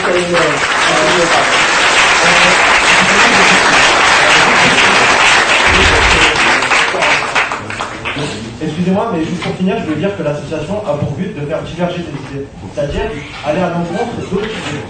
Donc c'est pour ça justement. Non, c'était très bien, ne vous en faites pas. Mais c'est normal, attendez, là vous, là, vous ouvrez un débat politique, c'est normal que ça suscite des. Euh, que ça suscite. des... voilà. C'est la preuve que ça s'est bien Merci et. Vous pas un verre d'eau Bon, merci à tous. Dépêchez-vous de sortir parce que ça tué. Pour finir,